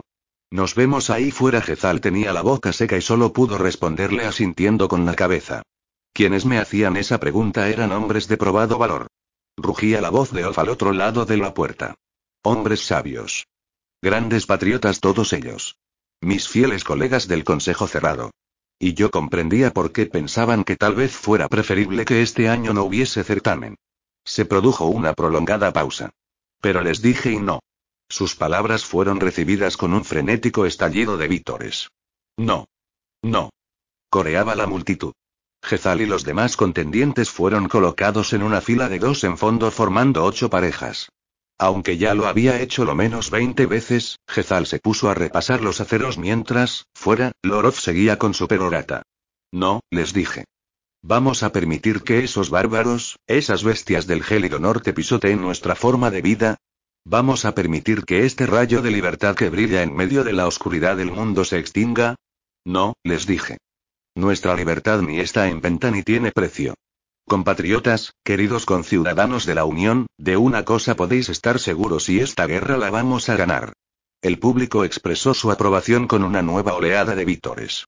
Jezal tragó saliva y miró nervioso a su alrededor. Bremer Dangorst estaba de pie a su lado y tuvo la osadía de guiñarle un ojo y sonreírle como si no tuviera ninguna preocupación en el mundo. Cretino de mierda masculló Jezal cuidándose de no abrir la boca. Y, por eso, queridos amigos, por eso sonaron los alaridos finales de Off, qué mejor momento para celebrar este evento que cuando nos vemos enfrentados a tan grandes peligros. Qué mejor ocasión para celebrar la destreza, la fortaleza y la pericia de algunos de los más bravos hijos de la Unión. Conciudadanos, compatriotas de la Unión, aquí tenéis a vuestros campeones. Se abrieron las puertas y el rugido de la multitud irrumpió en la sala haciendo que de pronto las vigas del techo vibraran de forma ensordecedora. Los espadachines que iban a la cabeza traspasaron el resplandeciente arco, luego la siguiente pareja, después otra. Jezal estaba seguro de que se iba a quedar paralizado, con la mirada fija, como un conejo asustado, pero, cuando le llegó el turno, sus pies arrancaron virilmente, a la par que los de Gorst, y, haciendo resonar los tacones de sus resplandecientes botas, cruzó el arco. La plaza de los mariscales estaba irreconocible. Un enorme graderío, lleno a rebosar por una enfervorizada multitud, se extendía a lo largo de todo su perímetro y se alzaba hasta alcanzar una enorme altura. Los contendientes avanzaron en fila por el estrecho valle que se abría entre las altísimas gradas para dirigirse al centro de aquel inmenso ruedo, flanqueados por un sombrío bosque de vigas, puntales y pilares hechos de troncos de árboles. Enfrente de ellos, aunque parecía hallarse infinitamente lejos, se hallaba el círculo donde se iban a desarrollar los combates. Un pequeño redondel de hierba amarillenta en medio de un mar de rostros. En la parte de delante, Jezal distinguió los rasgos de los ricos y los nobles. Iban ataviados con sus mejores galas, se hacían visera con la mano para protegerse del sol y, en su conjunto, mostraban un afectado desinterés por el espectáculo que tenían delante. A medida que se iba ascendiendo, las figuras se volvían más difusas y las ropas bastante menos exquisitas. Aunque la mayor parte del público no era más que una masa de borrones y motas de colores, apelotonada en el extremo más lejano del mareante cuenco, los plebeyos compensaban su alejamiento mostrándose extremadamente bulliciosos. Gritaban, vitoreaban, se ponían de puntillas y agitaban los brazos. Más arriba, cual islas en medio del océano, emergían los muros y los tejados de los edificios más altos de la plaza, cuyas ventanas y pretiles estaban abarrotados de minúsculos espectadores. Jezal parpadeó ante la visión de aquel despliegue de humanidad. Una parte de sí era consciente de que tenía la boca abierta, pero era una parte demasiado pequeña como para hacer que la cerrara. Demonios, se sentía un poco mareado. Sabía que debería haber comido algo, pero ya era demasiado tarde. ¿Y si vomitaba delante de medio mundo? De nuevo se sintió acometido por una oleada de pánico. ¿Dónde había puesto sus aceros? En sus manos, en sus manos. La multitud rugía, suspiraba, aullaba con una miríada de voces distintas. Los contendientes comenzaron a alejarse del círculo. No todos iban a combatir ese día, la mayoría se limitaría a mirar. Como si hubiera necesidad de contar con más espectadores. Los descartados comenzaron a dirigirse hacia las primeras filas, pero, para su desgracia, Jezal no era uno de ellos. Emprendió el camino de los cercados donde los contendientes se preparaban para el combate. Se dejó caer pesadamente junto a West, cerró los ojos y se secó el sudor de la frente mientras la multitud continuaba con su terrible alboroto. Todo era demasiado brillante, demasiado ruidoso, demasiado apabullante. El mariscal Baruz estaba cerca de él, apoyado en un lado del cercado para poder chillarle al oído. En un intento vano de encontrar algo que le distrajera un poco, Jezal dirigió la vista hacia el palco real, que se encontraba al otro lado del ruedo. Parece que su majestad está disfrutando mucho del espectáculo, le susurró hasta al oído. Un rey, en realidad, parecía haberse quedado dormido y tenía la corona ladeada. Jezal se preguntó con desgana qué pasaría si finalmente se cayera. También estaba el príncipe Ladisla, vestido tan fastuosamente como de costumbre, mirando hacia el ruedo con una sonrisa radiante, como si todos los presentes hubieran acudido para verle a él. El aspecto del príncipe Rainaul no podía ser más distinto. Vestía con sencillez y sobriedad, y miraba con gesto ceñudo a su semi-inconsciente progenitor. A su lado, muy erguida y con la barbilla alzada, se sentaba su madre, la reina, tratando de aparentar que su marido estaba completamente despierto y que la corona no amenazaba con aterrizar súbita y dolorosamente en su regazo. Entre ella y Lorov, a Jezal le llamó la atención una joven de gran belleza. Vestía con más lujo aún que la isla, si es que eso era posible, y llevaba al cuello una cadena de enormes diamantes que relucían al sol. ¿Quién es esa mujer? preguntó Jezal. Ah, la princesa Terez susurró West. La hija del gran duque Orso, el señor de Talins. Siempre he oído decir que era una mujer bellísima y, por una vez, parece que los rumores no exageraban. Creía que de Talins no podía salir nada bueno. Yo también, pero da la impresión de que ella es la excepción, ¿no te parece? Jezal no estaba del todo convencido. Despampanante sin duda lo era, pero en la expresión de sus ojos se adivinaba una especie de gélido orgullo. Creo que la reina tiene en mente casarla con el príncipe Ladisla Jezal vio cómo el príncipe heredero se inclinaba por delante de su madre para obsequiar a la princesa con algún chiste insustancial y luego se reía encantado de su propia ocurrencia y se palmeaba regocijado las rodillas. La mujer le respondió esbozando una sonrisa glacial, que incluso a esa distancia irradiaba desdén. La isla, sin embargo, no pareció percatarse, y en ese momento sucedió algo que atrajo la atención de Jezal. Un hombre alto, vestido con una casaca roja, se aproximaba al círculo avanzando a grandes zancadas. El árbitro. Ha llegado la hora, le susurró West. El árbitro alzó teatralmente un brazo con dos dedos extendidos y se dio lentamente la vuelta esperando a que remitiera el alboroto. Hoy tendrán el placer de asistir a dos asaltos de esgrima. Tronó, y, acto seguido, alzó la otra mano y extendió tres dedos. La multitud aplaudió. Cada uno de ellos a tres toques. Después levantó los dos brazos a la vez.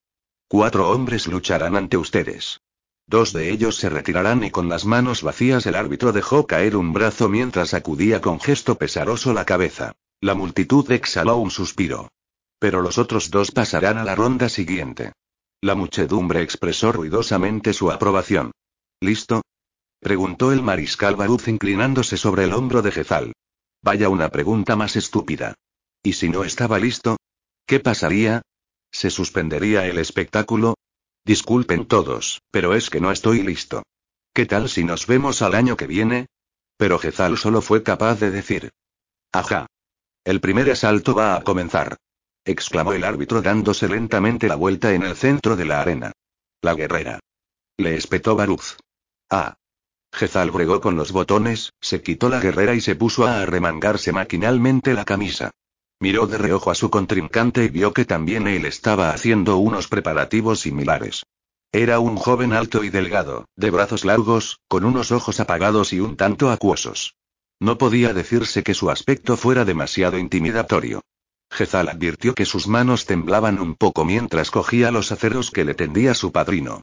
Preparado por Sevdan Bisen, y llegado desde Rostov, en Stariklandi, el árbitro hizo una pausa efectista y Curtis Van Broya.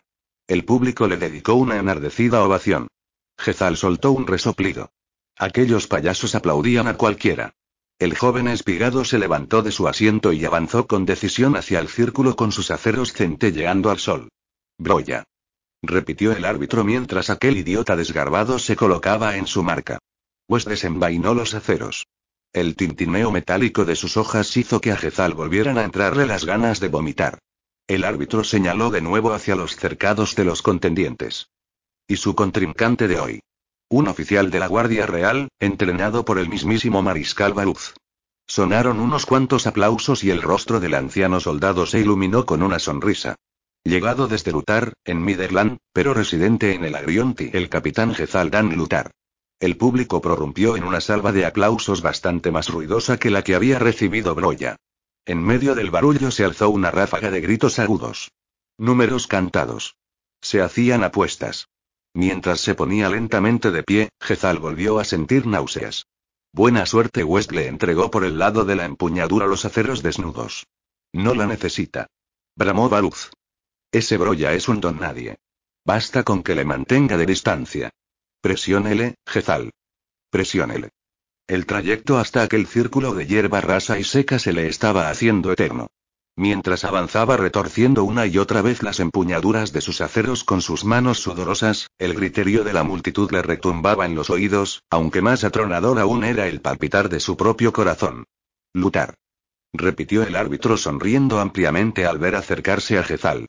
Todo tipo de preguntas absurdas e irrelevantes se le pasaban por la cabeza. ¿Estaría Arde entre el público preguntándose si acudiría a reunirse con ella por la noche?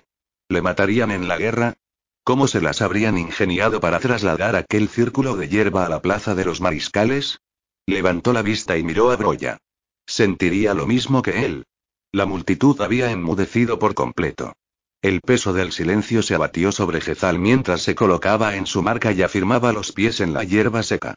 Broya encogió los hombros, sacudió la cabeza y alzó sus aceros. A Jezal le entraron de pronto ganas de orinar. Unas ganas enormes. ¿Y si se lo hacía encima?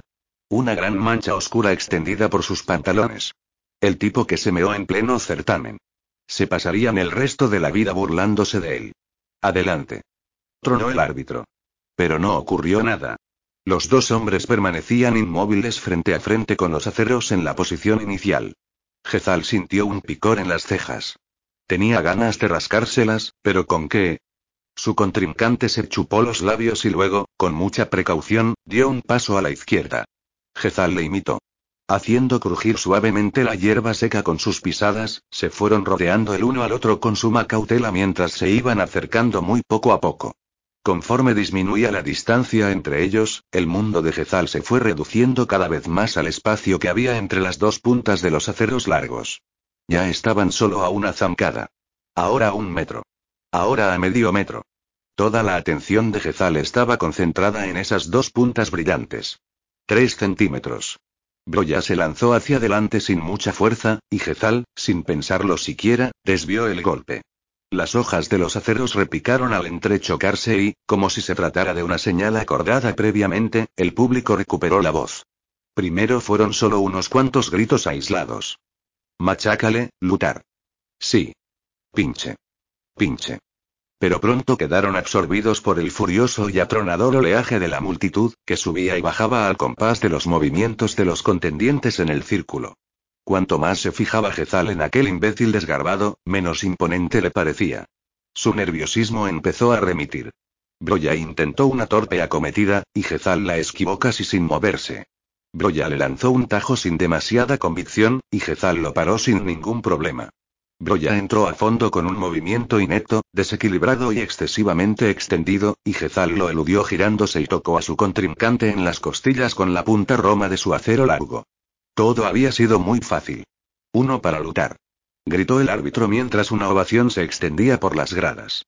Gezal sonrió para sí, regodeándose con la admiración del público. Baruf tenía razón, aquel bobo no le iba a plantear ningún problema. Un toque más y ya habría pasado a la siguiente ronda. Regresó a su marca, y lo mismo hizo Broya, que se frotaba las costillas con una mano mientras lanzaba a Gezal una mirada torva arrugando las cejas. Gezal no se sintió intimidado en absoluto. Las miradas torvas no sirven de nada si después la forma de combatir no está a su altura. Adelante. Esta vez se acercaron rápidamente e intercambiaron un par de tajos. Gezal estaba sorprendido de la lentitud de su contrincante. Era como si cada una de sus espadas pesara una tonelada. Broya lanzaba golpes al aire con el acero largo tratando de aprovechar la longitud de sus brazos para alcanzar a Gezal. Hasta el momento apenas había recurrido al acero corto, y todavía menos a un uso coordinado de ambos. Peor aún, a pesar de que solo llevaban luchando unos pocos minutos, parecía que empezaba a faltarle el aliento. ¿Se habría entrenado aquel paleto? ¿O es que andaban cortos de participantes y habían cogido al primer sirviente que pasaba por la calle? Gezal se apartó de un salto y se puso a bailar alrededor de su rival. Broya trataba de darle alcance de una forma tan obstinada como incompetente. La cosa empezaba a resultar un tanto embarazosa. Los combates tan disparejos no divierten a nadie y la torpeza de aquel patán le estaba impidiendo lucirse. Oh, venga ya. Gritó Gezal. Una cascada de risas se extendió por las gradas. Broya apretó los dientes y se abalanzó sobre él con todo lo que tenía, que tampoco era mucho. Gezal desbarató sus torpes ataques, se agachó y se deslizó hasta el otro lado del círculo mientras su estúpido contrincante le seguía sin lograr acercársele a menos de tres pasos. Aquel tipo no tenía ni precisión, ni velocidad, ni ideas. Hacía solo unos minutos la perspectiva de tener que enfrentarse a aquel idiota desgarbado le tenía medio aterrorizado. Pero ahora lo que empezaba a estar era aburrido. Ja. Gezal pasó súbitamente al ataque, cogió desequilibrado a su contrincante y le lanzó un tajo brutal que le obligó a echarse hacia atrás tambaleándose. La multitud se reanimó y rugió mostrándole su apoyo. Acto seguido, Gezal descargó sobre su rival una tanda de estocadas. Broya trató de pararla a la desesperada, perdió por completo el equilibrio, retrocedió trastabillando y, tras parar un último golpe, tropezó, se le desmadejaron los brazos, perdió el acero corto y cayó sentado fuera del círculo. El público prorrumpió en un torrente de ruidosas carcajadas, al que Gezal no pudo evitar sumarse. El pobre imbécil tenía un aspecto muy gracioso tendido de espaldas con las piernas en el aire como si fuera una tortuga. El capitán Lutar es el vencedor. Proclamó el árbitro. 2 a 0. Las risas se tornaron en abucheos cuando Broya se dio la vuelta en el suelo. El muy patán parecía estar al borde de las lágrimas. Gezal se acercó a él para ofrecerle su mano, pero le resultó imposible borrar de su rostro una sonrisita de suficiencia. El contrincante derrotado rechazó su ayuda y se levantó de golpe, lanzándole una mirada entre dolida y rencorosa. Gezal se limitó a encogerse de hombros. Yo no tengo la culpa de que seas un mierda. Mash, Preguntó Caspa con los ojos nublados por el alcohol mientras le acercaba la botella con mano temblorosa. No, gracias. Gezal apartó suavemente la botella antes de que Caspa tuviera tiempo de servirle. Durante un instante los ojos empañados del teniente le miraron con perplejidad, luego se volvió hacia Halnorm. Mash. Siempre el gigantón deslizó su copa por la mesa como queriendo decir. No estoy borracho, aunque saltaba a la vista que lo estaba, y mucho. Caspa inclinó la botella y, entornando los ojos, miró la copa como si se encontrara a una enorme distancia. Gezal vio cómo el cuello de la botella oscilaba en el aire y luego repiqueteaba sobre el borde de la copa. El resultado era tan inevitable que casi hacía daño a la vista. El vino se vertió sobre la mesa salpicando el regazo de Halenorm. Estás como una cuba. Se quejó el grandullón mientras se levantaba a trompicones y trataba de limpiarse con sus manos de borracho, haciendo caer la banqueta al suelo. Algunos de los otros parroquianos de la taberna miraron a su mesa con patente desdén. Siempre dijo Caspa soltando una risita. West alzó la vista de su copa. Los dos estáis como una cuba. No es culpa nuestra. Halenorm buscó a tientas su banqueta. La culpa la tiene él. Y apuntó con un dedo vacilante a Jezal. Por ganar. Gorgoteó Caspa. Porque ganaste, ¿no? Así que hay que celebrarlo. Jezal hubiera preferido que no lo celebraran tanto. La situación empezaba a resultar un tanto embarazosa. Mi prima Aris estuvo allí y lo vio todo. Estaba impresionada. Caspa rodeó a Jezal con el brazo. La tiene chiflada y chiflada y chiflada pegó sus labios humedecidos a la cara de Jezal mientras bregaba con la palabra. Es muy rica, ¿sabes? Muy rica. Chiflada la tienes. Jezal arrugó la nariz. No tenía ningún interés por la fantasmal bobalicona de su prima, por muy rica que fuera, y encima a Caspa le apestaba el aliento. Bien y estupendo se desembarazó del teniente y le apartó sin demasiados miramientos. Bueno, ¿cuándo vamos a empezar con el asunto ese del norte? inquirió Brint alzando excesivamente la voz como si estuviera deseando entrar en faena. Pronto, espero. Así estaremos de vuelta antes del invierno, ¿eh, comandante? Un resopló West torciendo el gesto. Al paso que vamos, bastante suerte tendremos si nos ponemos en marcha antes del invierno. Brint se quedó un poco desconcertado. Bueno, tardemos lo que tardemos, seguro que cuando lleguemos les daremos a esos salvajes una buena paliza. Una buena paliza gritó Caspa. Así se habla, sentenció Halenorma sintiendo con la cabeza. Pues no participaba de su entusiasmo. Yo no estaría tan seguro. ¿No os habéis fijado en el estado en que se encuentran algunas de las levas? Apenas están en condiciones de caminar y menos aún de combatir. Es un desastre. Halenorm desechó el comentario dando un enérgico manotazo al aire. Esa gente no son más que unos malditos salvajes. Les haremos caer de culo, igual que ha hecho hoy Jezal con el idiota ese. ¿Eh, Jezal? Antes del invierno estaremos de vuelta, todo el mundo lo dice. ¿Tienes idea de cómo son las cosas ahí arriba? inquirió West inclinándose sobre la mesa. Una sucesión interminable de montañas, bosques y ríos. Apenas hay campo abierto, apenas hay caminos para que marche un ejército. Para poder dar una paliza al enemigo, primero hay que cogerlo. Estar de vuelta antes del invierno, del próximo invierno quizás, eso sí es que volvemos. Brind le miraba horrorizado con los ojos muy abiertos. No puede decirlo en serio. No y no, claro que no. West suspiró y se sacudió el cuerpo. Todo saldrá bien, seguro. Habrá gloria y ascensos para todos. Y estaremos de vuelta antes del invierno. Pero haríais mejor en llevaros un buen abrigo por si acaso. Un tenso silencio se abatió sobre el grupo. El semblante de West estaba contraído en un ceño muy característico, un ceño que indicaba que por esa noche ya no cabía esperar más diversión de él. Brint y Halenorm exhibían unas expresiones entre hurañas y perplejas. El único que parecía mantener el buen humor era Caspa. Estaba apoltronado en su silla con los ojos entrecerrados, ajeno a todo cuanto le rodeaba. Una celebración por todo lo alto.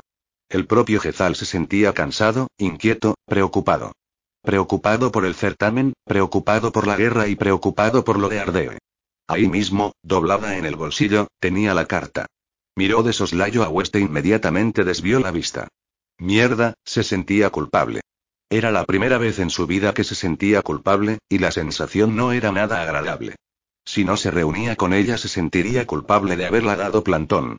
Y si acudía a la cita se sentiría culpable por haber quebrantado la promesa que había hecho a West. Era un dilema. Jezal se chupó la uña del dedo pulgar. ¿Qué demonios le pasaba a él con aquella dichosa familia? Bueno, dijo bruscamente West, ya es hora de que me vaya. Mañana tengo que madrugar. Un masculló Brint. Vale, dijo Halenorm. West miró a Jezal a los ojos. ¿Puedo hablar contigo un momento? Su expresión era seria, grave, casi enojada. A Jezal le dio un vuelco el corazón. ¿Y si se había enterado de lo de la carta? ¿Y si se lo había dicho Ardee? El comandante se dio la vuelta y se dirigió a un rincón donde no había nadie. Gezal miró desesperado a su alrededor buscando alguna forma de huir. Gezal. Le llamó West. Sí, sí se levantó de mala gana y siguió a su amigo adoptando la que esperaba fuera una sonrisa inocente. Tal vez se tratara de otra cosa. Algo que no tuviera nada que ver con Ardee. Por favor, que fuera otra cosa. No quiero que nadie se entere. Ato y West echó un vistazo a su alrededor para asegurarse de que nadie los miraba. Gezal tragó saliva. De un momento a otro recibiría un puñetazo en la cara. Uno al menos. Nunca le habían dado un puñetazo en la cara, uno de verdad. Una vez una chica le había dado un buen bofetón, pero no era lo mismo. Se preparó lo mejor que pudo, apretando los dientes y esbozando un gesto de dolor. Burr ya ha puesto la fecha. Nos quedan cuatro semanas. Gezal le miró fijamente. ¿Cómo? Para embarcar. ¿Embarcar? Rumbo a Angland, Gezal. Ah, sí, claro, y Angland. ¿Cuatro semanas has dicho? Pensé que ya que estás tan volcado en el certamen debías saberlo para que pudieras irte preparando. Pero no se lo digas a nadie. Claro, claro, Gezal se secó el sudor de la frente. ¿Te encuentras bien? Se te ve muy pálido. Estoy bien, estoy bien, Gezal respiró hondo. Son las emociones, ya sabes, el combate y todo eso. No te preocupes, has estado muy bien. West le dio una palmada en un hombro. Pero aún queda mucho camino por delante. Te quedan tres asaltos para poder proclamarte campeón, y cada vez resultarán más duros. No te relajes, Gezal, y tampoco te emborraches demasiado. Añadió volviendo un instante la cabeza antes de llegar a la puerta. Gezal exhaló un profundo suspiro de alivio y regresó a la mesa donde estaban sentados sus compañeros. Su nariz seguía intacta. Al comprobar que West no volvía con ellos, Brink ya había empezado a refunfuñar. ¿A qué demonios venía eso? Preguntó con el gesto torcido señalando a la puerta con el pulgar. Vale, ya sé que es un héroe y todo eso, pero y no lo entiendo. Gezal le miró fijamente. ¿A dónde quieres ir a parar? No sé, pero y esa forma de hablar. Es y es y puro derrotismo. Envalentonado por la bebida, Brind nos mordió la lengua. En fin, y lo que quiero decir es que esa forma de hablar es propia y de un cobarde, sí señor. Escúchame bien, Brind le espetó Gezal, estás hablando de un hombre que ha luchado en tres encarnizadas batallas, de un hombre que fue el primero en entrar en la brecha de Ulrioch. Puede que no sea un noble, pero es un tipo valiente como pocos. Y, además, conoce el ejército, conoce al mariscal Burr y conoce a England. Tú, Brind, ¿qué sabes? Gezal frunció los labios. Aparte de perder a las cartas y vaciar botellas de vino, en mis ordenanzas no dice que haya que saber nada más, soltó Halenorm con una risa nerviosa, en un intento de aliviar la tensión. ¿Dónde está ese vino? gritó sin dirigirse a nadie en particular. Gezal se dejó caer en su banqueta. Si el ánimo de la concurrencia ya estaba algo alicaído antes de que se fuera West, ahora se encontraba bajo mínimos. Brin refunfuñaba. Halenorm se balanceaba en su banqueta. Caspa se había quedado profundamente dormido y estaba desplomado sobre la pringosa superficie de la mesa, emitiendo pequeños eructos al respirar. Gezal apuró su copa y echó un vistazo a las poco prometedoras caras que tenía a su alrededor. Maldita sea, estaba más aburrido que una ostra. Aunque hasta ahora no se había dado cuenta, resultaba evidente que las conversaciones de borrachos solo interesaban a los borrachos. Bastaban unas pocas copas de vino para que un compañero hilarante se convirtiera en un pesado insufrible. Se preguntó si también él resultaría tan tedioso como Caspa, Halenor Brind cuando estaba borracho. Esbozó una leve sonrisa mientras miraba a aquel idiota enfurruñado.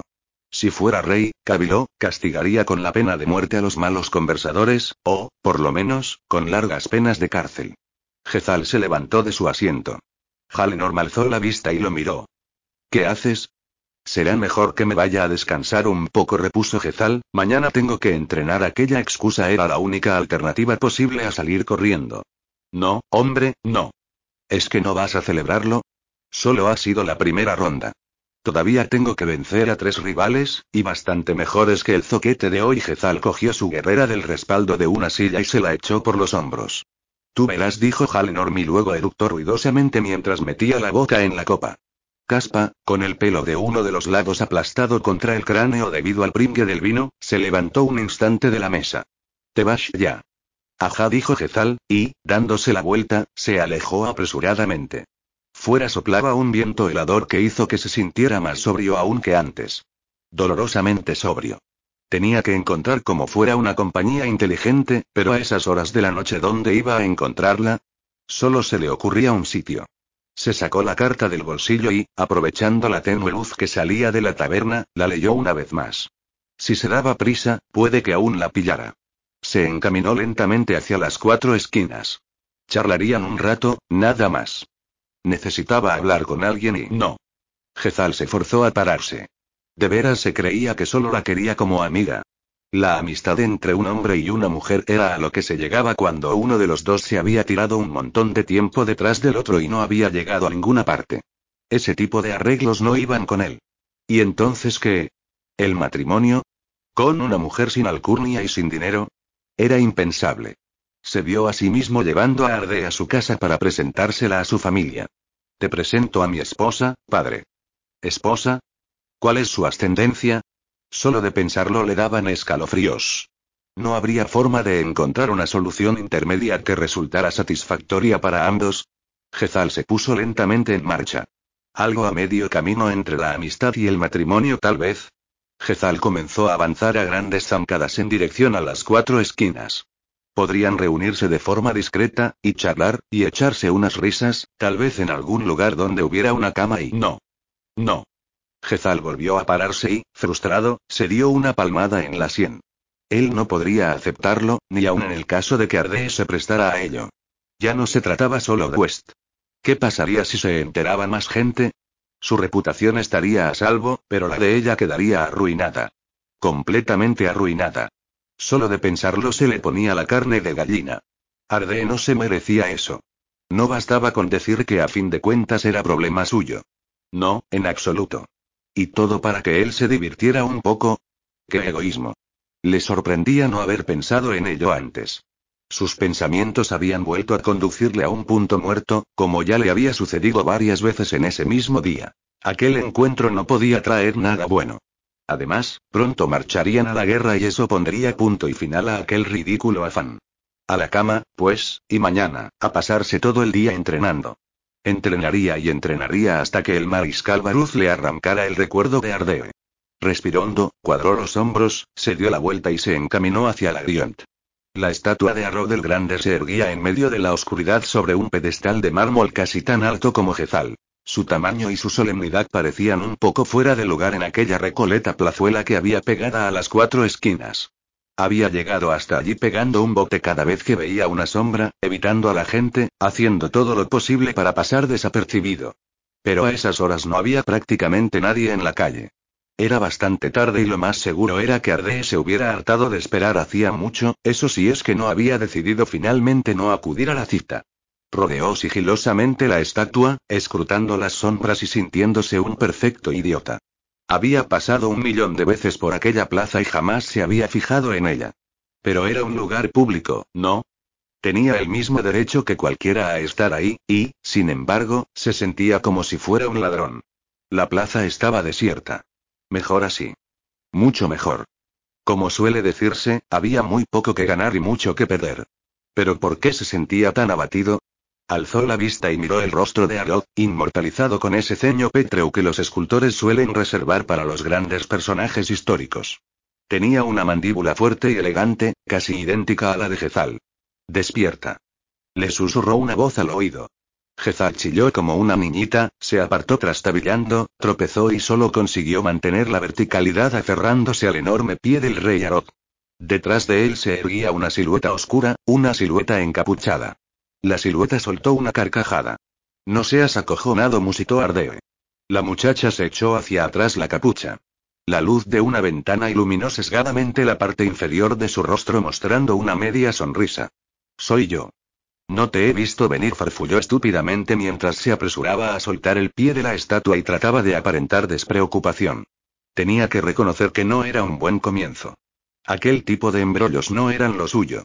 A Ardee, en cambio, se la veía tan en su salsa, que Jezal se preguntó si no sería posible que aquella no fuera la primera vez. Últimamente no te dejas ver mucho, dijo la muchacha. Bueno, MMM masculló Jezal con el corazón todavía sobresaltado. Es que he estado bastante liado, ya sabes, con el certamen y todo eso y... Ah, el importantísimo certamen. Por cierto, te he visto combatir hoy. Ah, ¿sí? Muy impresionante. MMM, gracias, yo mi hermano ha hablado contigo, ¿verdad? ¿De qué? ¿De esgrima? No, tarugo. De mí. Jezal hizo una pausa tratando de dar con la mejor manera de responder a eso. Bueno, Eli, ¿le tienes miedo? No. Silencio. En realidad, sí. Pero de todos modos has venido. Supongo que debería sentirme halagada. Arde se puso a dar una vuelta alrededor de él, mirándole de arriba abajo, desde la frente hasta la punta de los pies y vuelta a empezar. Pero te has tomado tu tiempo. Es tarde. Dentro de nada tendré que volver a casa. Había algo en su forma de mirarle que no contribuía precisamente a calmar su corazón desbocado. Más bien al contrario. Tenía que decirle que no podía volver a verla. Era un error. Para ambos. No les traería nada bueno y nada bueno. Jezal respiraba aceleradamente, tenso, excitado, sin poder apartar la vista del rostro en penumbra de Ardee. Tenía que decírselo ya. ¿No era eso a lo que había venido? Abrió la boca para decir algo, pero, de pronto, todos sus argumentos le parecieron muy lejanos, válidos solo para otro tiempo y otras gentes, insignificantes, carentes de peso. Ardei empezó a decir. Un. Ardei ladeó la cabeza y se le acercó. Jezal trató de apartarse un poco, pero tenía la estatua justo detrás. Ardei se le arrimó un poco más. Tenía los labios entreabiertos y los ojos fijos en la boca de Jezal. Bueno, después de todo, tampoco tenía nada de malo, ¿no? Más cerca aún, ahora con la cabeza alzada hacia él. Podía olerla. Su mente estaba empapada de su olor. Podía sentir la calidez de su aliento en su mejilla. ¿Qué tenía de malo? Notó en la piel el tacto de las yemas de sus dedos que le recorrían la cara siguiendo la línea de sus mandíbulas, que se enroscaban en su cabello y tiraban de su cabeza hacia ella. Sus labios, suaves, cálidos, le rozaron la mejilla, luego la barbilla, la boca. Le chupaba suavemente. Se apretó contra él y le rodeó la espalda con la otra mano. Su lengua se movía por sus encías, por sus dientes, por su lengua, mientras producía una especie de ruiditos con la garganta. Es posible que él también los hiciera, no estaba muy seguro. Un cosquilleo, frío y cálido a la vez, le recorría el cuerpo, toda su mente estaba volcada en su boca. Era como si nunca hubiera besado antes a una mujer. ¿Cómo iba a estar mal una cosa así? Sus dientes le mordisqueaban los labios, le hacían un poco de daño, un poco solo. Jezal, sin aliento, tembloroso, con las rodillas flojas, abrió los ojos. Arde le miraba. Distinguía el brillo de sus ojos en la oscuridad, observándole con atención, estudiándole. ¿Arde y qué? ¿Cuándo puedo volverte a ver? Tenía la garganta seca, la voz ronca. La muchacha bajó la vista y sonrió. Era una sonrisa cruel, como si se hubiera marcado un farol y le hubiera sacado un montón de dinero. Pero a Jezal le daba igual. ¿Cuándo? Oh, ya te lo haré saber. Tenía que volver a besarla. Al diablo con las consecuencias. Al diablo con West. Al diablo con todo el mundo. Se inclinó hacia ella y cerró los ojos. No, no, no arde apartó la boca. Tenías que haber venido antes sin dejar de sonreír, se separó de él, se dio la vuelta y se alejó lentamente. Jezal apoyó la espalda en el pedestal pétreo de la estatua y la contempló silencioso, paralizado, fascinado. Jamás había sentido nada igual. Jamás. Arde volvió la vista atrás, una sola vez, como si quisiera asegurarse de que seguía mirándola. Solo de verla, el pecho de Jezal se contrajo dolorosamente. Luego dobló una esquina y la perdió de vista. Permaneció un rato sin moverse con los ojos muy abiertos, ocupándose tan solo de respirar. De pronto, una fría ráfaga de viento barrió la plaza y el mundo volvió a hacerse presente. La esgrima, la guerra, su amigo West, sus responsabilidades. Un beso, eso era todo.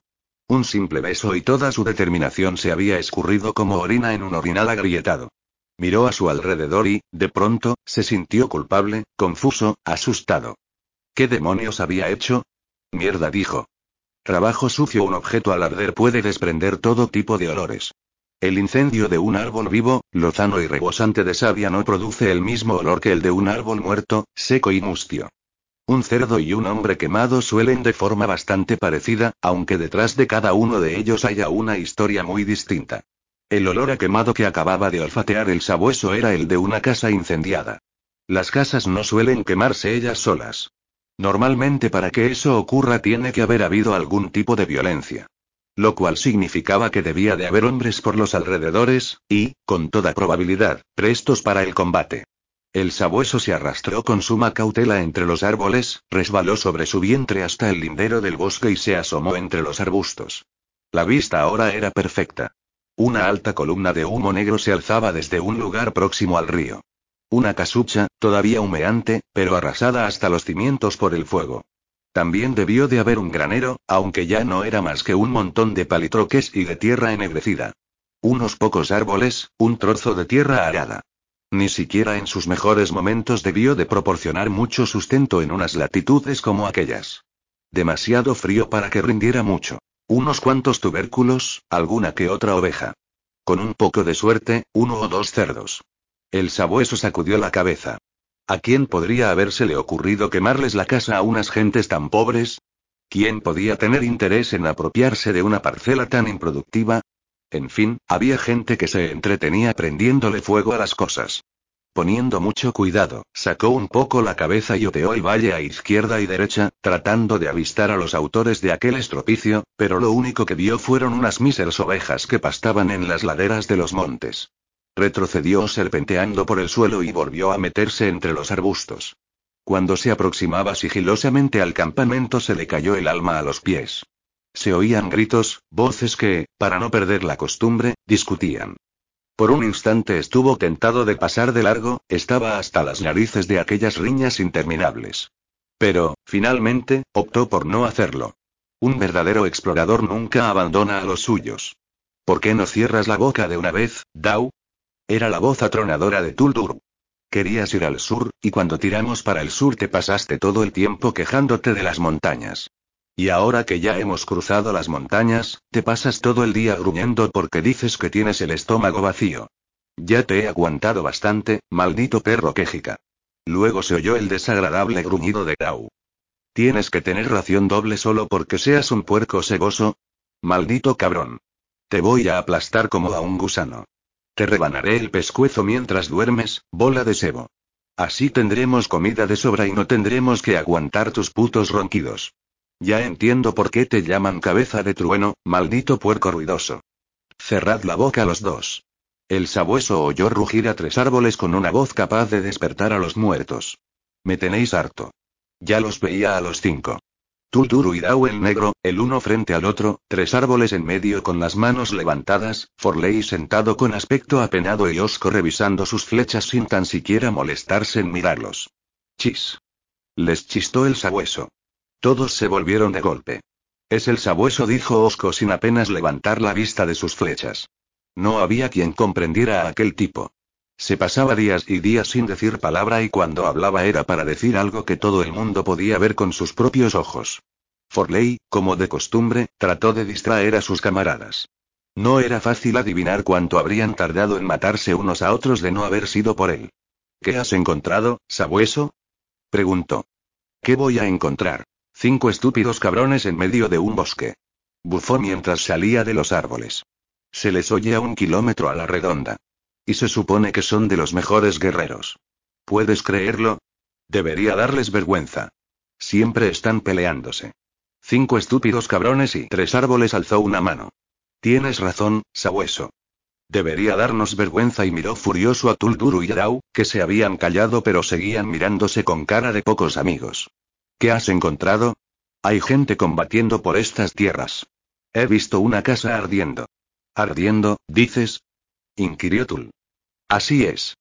Tres árboles frunció el ceño. Llévanos hasta allí. El sabueso no lo había visto cuando echó un vistazo desde el bosque.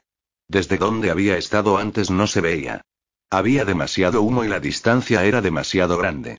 Pero ahora lo veía perfectamente y hacía que le entraran ganas de vomitar. Todos lo veían. Un trabajo sucio, dijo Forley levantando la vista hacia el árbol. Muy sucio. Desde luego asintió entre dientes el sabueso. No se le ocurría nada mejor que decir. La rama crujía mientras el anciano se balanceaba lentamente en el aire con los pies desnudos colgando a escasos centímetros del suelo. Debía de haber opuesto resistencia, tenía dos flechas clavadas. La mujer parecía demasiado joven para ser su esposa. Su hija seguramente. El sabueso supuso que las dos criaturas serían hijos suyos. ¿Cómo puede haber alguien capaz de ahorcar a un niño? Masculló. Se me ocurren algunas personas con una reputación lo bastante negra como para hacer eso, dijo Tul. Dao lanzó un escupitajo a la hierba. ¿Lo dices por mí? Gruñó, y de nuevo volvieron a enzarzarse, como un yunque y un martillo. He quemado alguna que otra granja y también una o dos aldeas, pero había una razón, estábamos en guerra. Y a los niños los dejé con vida. No es eso lo que yo he oído, dijo Tul. El sabueso cerró los ojos y exhaló un suspiro. Me importa un carajo lo que tú hayas oído o dejado de oír. Ladró Gau. ¿No se te ha ocurrido pensar que a lo mejor mi reputación es más negra de lo que me merezco, gigante de mierda? Sé muy bien lo que te mereces, grandísimo hijo de puta. Basta. Gruñó tres árboles sin dejar de mirar con gesto ceñudo el árbol. ¿Es que no sentís respeto por nada?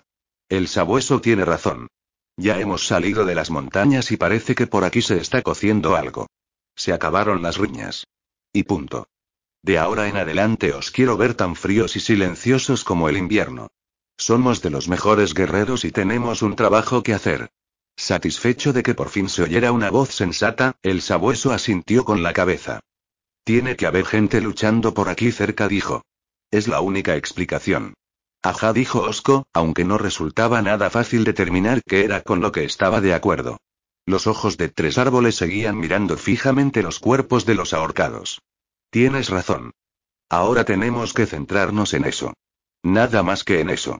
Seguiremos la pista de la gente que ha hecho esto y trataremos de averiguar por qué luchan. Poco podemos hacer hasta que no sepamos qué bandos hay. Quien ha hecho esto tiene que luchar para Bertolt, dijo Dau. Es su estilo. Ya veremos. Tul, Dau, bajadlos y enterradlos. A ver si así se os templan un poco los nervios. Los dos se cruzaron una mirada asesina, pero Tres Árboles no les hizo ni caso. Sabueso, a ver si puedes olfatear la pista de los que han hecho esto. Localízalos y esta noche iremos a visitarlos. Les devolveremos la visita que han hecho a esta gente. Perfecto, dijo muy satisfecho el sabueso. Les devolveremos la visita. El sabueso no salía de su asombro. Si los tipos esos andaban combatiendo, si tenían miedo de caer en una emboscada enemiga, ¿cómo es que ponían tan poco empeño en borrar su rastro? Le estaba resultando sencillísimo seguirles la pista. Calculaba unos cinco hombres. Se habían alejado sin ninguna prisa de la granja incendiada, habían avanzado por el valle bordeando el río y luego se habían internado en los bosques.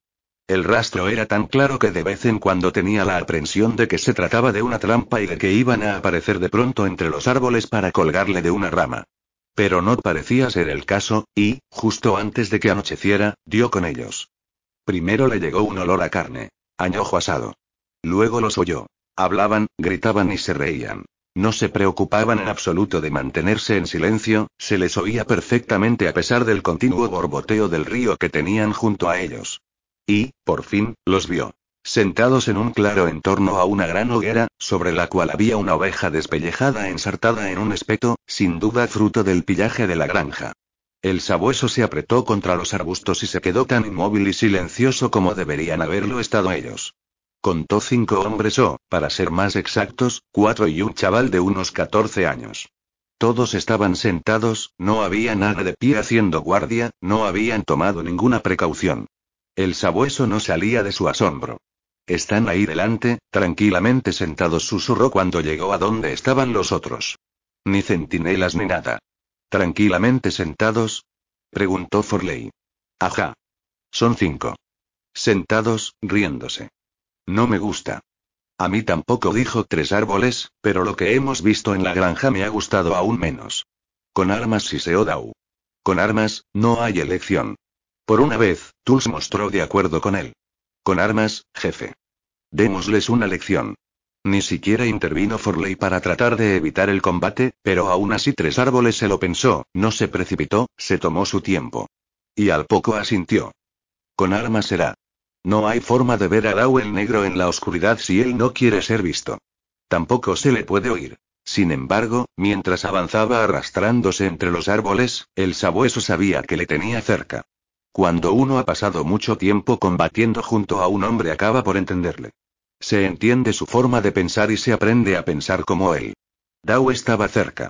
El sabueso tenía un objetivo. Ya veía la silueta del hombre que estaba sentado más a la derecha, una espalda negra recortada sobre la hoguera. De momento sus pensamientos se desentendieron de los otros. Solo pensaba en su objetivo. Una vez que uno se ha puesto en marcha, o que tu jefe te ha dicho que te pongas en marcha, hay que llegar hasta el final sin volver la vista atrás hasta que se haya cumplido con el objetivo. El tiempo que emplees en pensar en otra cosa será el mismo tiempo que aprovechará tu enemigo para matarte. Era Logen quien se lo había enseñado y se le había quedado grabado. Es la mejor forma de hacer las cosas. El sabueso cada vez estaba más cerca. Sentía el calor del fuego en la cara, el frío tacto metálico del cuchillo en la mano. Maldita sea, ya estaban ahí otra vez esas malditas ganas de orinar. Apenas le separaba una zancada de su objetivo. Al muchacho lo tenía de frente. Si hubiera separado durante un instante la vista del trozo de carne que estaba comiendo, le habría visto acercarse, pero por fortuna parecía tener mucha hambre. Urg. Se oyó gritar a uno de los hombres. Eso quería decir que Dao ya lo había alcanzado, que era como decir que había dejado de existir. El sabueso dio un salto adelante y clavó el cuchillo en el cuello de su objetivo. El hombre se irguió un instante mientras se llevaba la mano a la raja del cuello, y, luego, se tambaleó y cayó de bruces.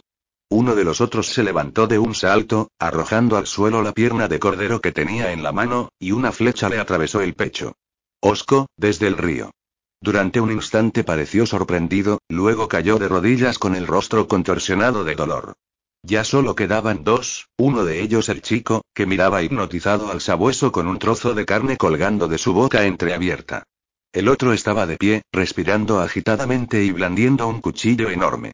Debía de ser el que estaba usando para comer. Tira ese cuchillo. Bramó tres árboles. El sabueso ya veía a su viejo camarada. Avanzaba hacia ellos a grandes zancadas y el borde metálico de su enorme rodela lanzaba destellos a la luz de las llamas.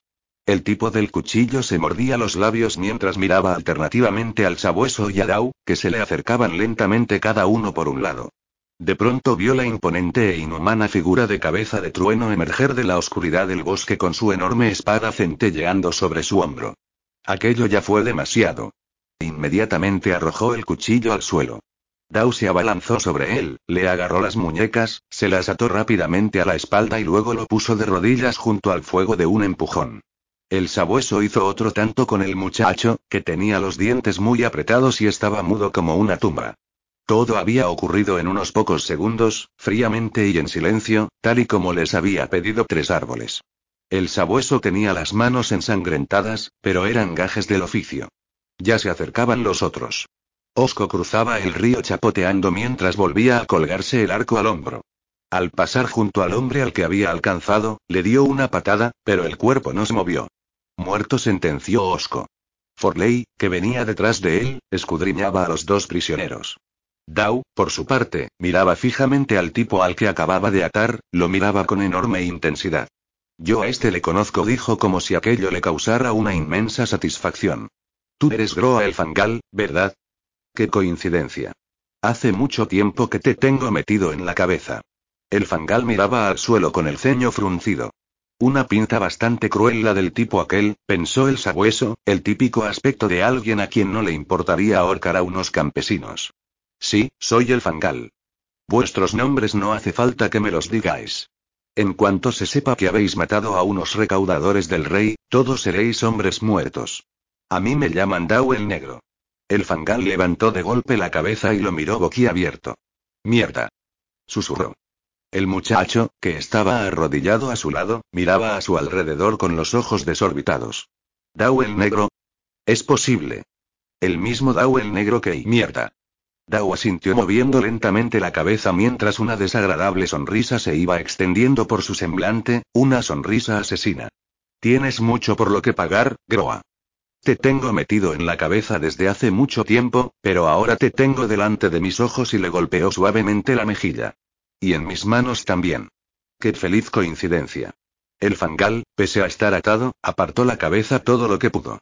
Te hacía en el infierno, Dao, maldito cabrón. Eso creía yo también, pero resulta que solo estaba al norte de las montañas. Tenemos que hacerte algunas preguntas, Fangal, antes de darte tu merecido. ¿Quién es ese rey? ¿Qué es lo que estáis recaudando para él? Guárdate tus preguntas. Tres árboles le soltó un golpe en un lado de la cabeza, bien fuerte y por donde no podía verlo venir. Cuando se volvió para mirarle, Dao le golpeó en el otro lado. La cabeza estuvo un rato yendo de un lado para otro hasta que lo tuvieron lo bastante ablandado para hacerlo hablar. ¿Contra quién combatís? No estamos combatiendo. El fangal escupió las palabras entre sus dientes rotos. Malditos cabrones, daría lo mismo que estuvierais muertos. ¿Aún no os habéis enterado de lo que ha pasado? El sabueso frunció el ceño. No le gustaba lo que acababa de oír. Parecía que las cosas habían cambiado y en su vida había visto un cambio a mejor. Soy yo quien hace las preguntas, dijo Tres Árboles. Limítate a concentrar tu minúsculo cerebro en la tarea de contestarlas. ¿Quién sigue resistiendo? ¿Quién se niega a someterse a Betod? A pesar de estar atado, el fangal se rió. No queda nadie. La lucha ha terminado. Betod es el rey. El rey de todo el norte. Todo el mundo se ha sometido ahí. Nosotros no rugió Tulduru inclinándose sobre él. ¿Y el viejo Yaulo? Muerto. ¿Y Sitting y el atronado? Muertos, todos muertos, malditos idiotas. Ahora solo se combate en el sur. Betod ha declarado la guerra a la Unión. Sí. Y los estamos machacando. El sabueso no sabía si creérselo o no. ¿Rey? Nunca antes había habido un rey en el norte. Jamás había hecho falta y, puestos a elegir a alguien, Betok sería el último en quien pensaría. ¿Declarar la guerra a la Unión? Eso era cosa de locos. Los sureños eran demasiados. Si dices que aquí no se combate, preguntó el sabueso, ¿por qué habéis matado a esa gente? Que te jodan.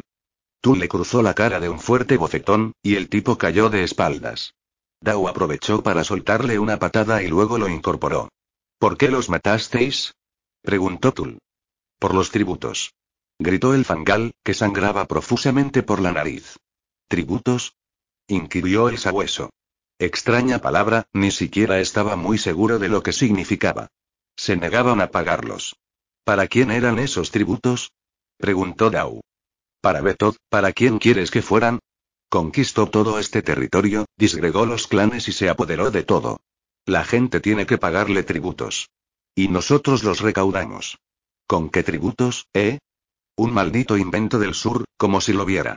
¿Y si no pueden pagarlos, qué pasa? preguntó asqueado el sabueso.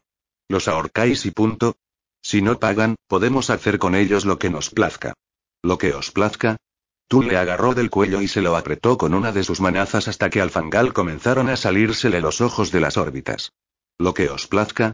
¿Os place mucho ahorcarlos? Déjalo, cabeza de trueno, dijo Dau soltándole los dedos del cuello del prisionero y apartándole suavemente. Anda, anda, grandullón, déjalo, no es propio de ti matar a un hombre atado. Le dio unas palmadas en el pecho mientras con la otra mano sacaba su hacha. Para hacer este tipo de trabajos ya me tenéis a mí. El fangal parecía haberse recuperado algo del amago de estrangulamiento. Cabeza de trueno. Soltó entre toses echando un vistazo a su alrededor. Estáis todos, ¿verdad? Tú eres tres árboles, y tú Osco, y ese de ahí es el flojo. De modo que no os habéis sometido, ¿eh? Estáis jodidos. ¿Dónde está nueve dedos? ¿Eh? Se carcajeó el fangal. ¿Dónde está el sanguinario? Dau se dio la vuelta y pasó el dedo pulgar por el filo del hacha. Ha vuelto al barro, y tú vas a hacerle compañía. Ya has hablado bastante. Maldito hijo de puta, déjame que me levante.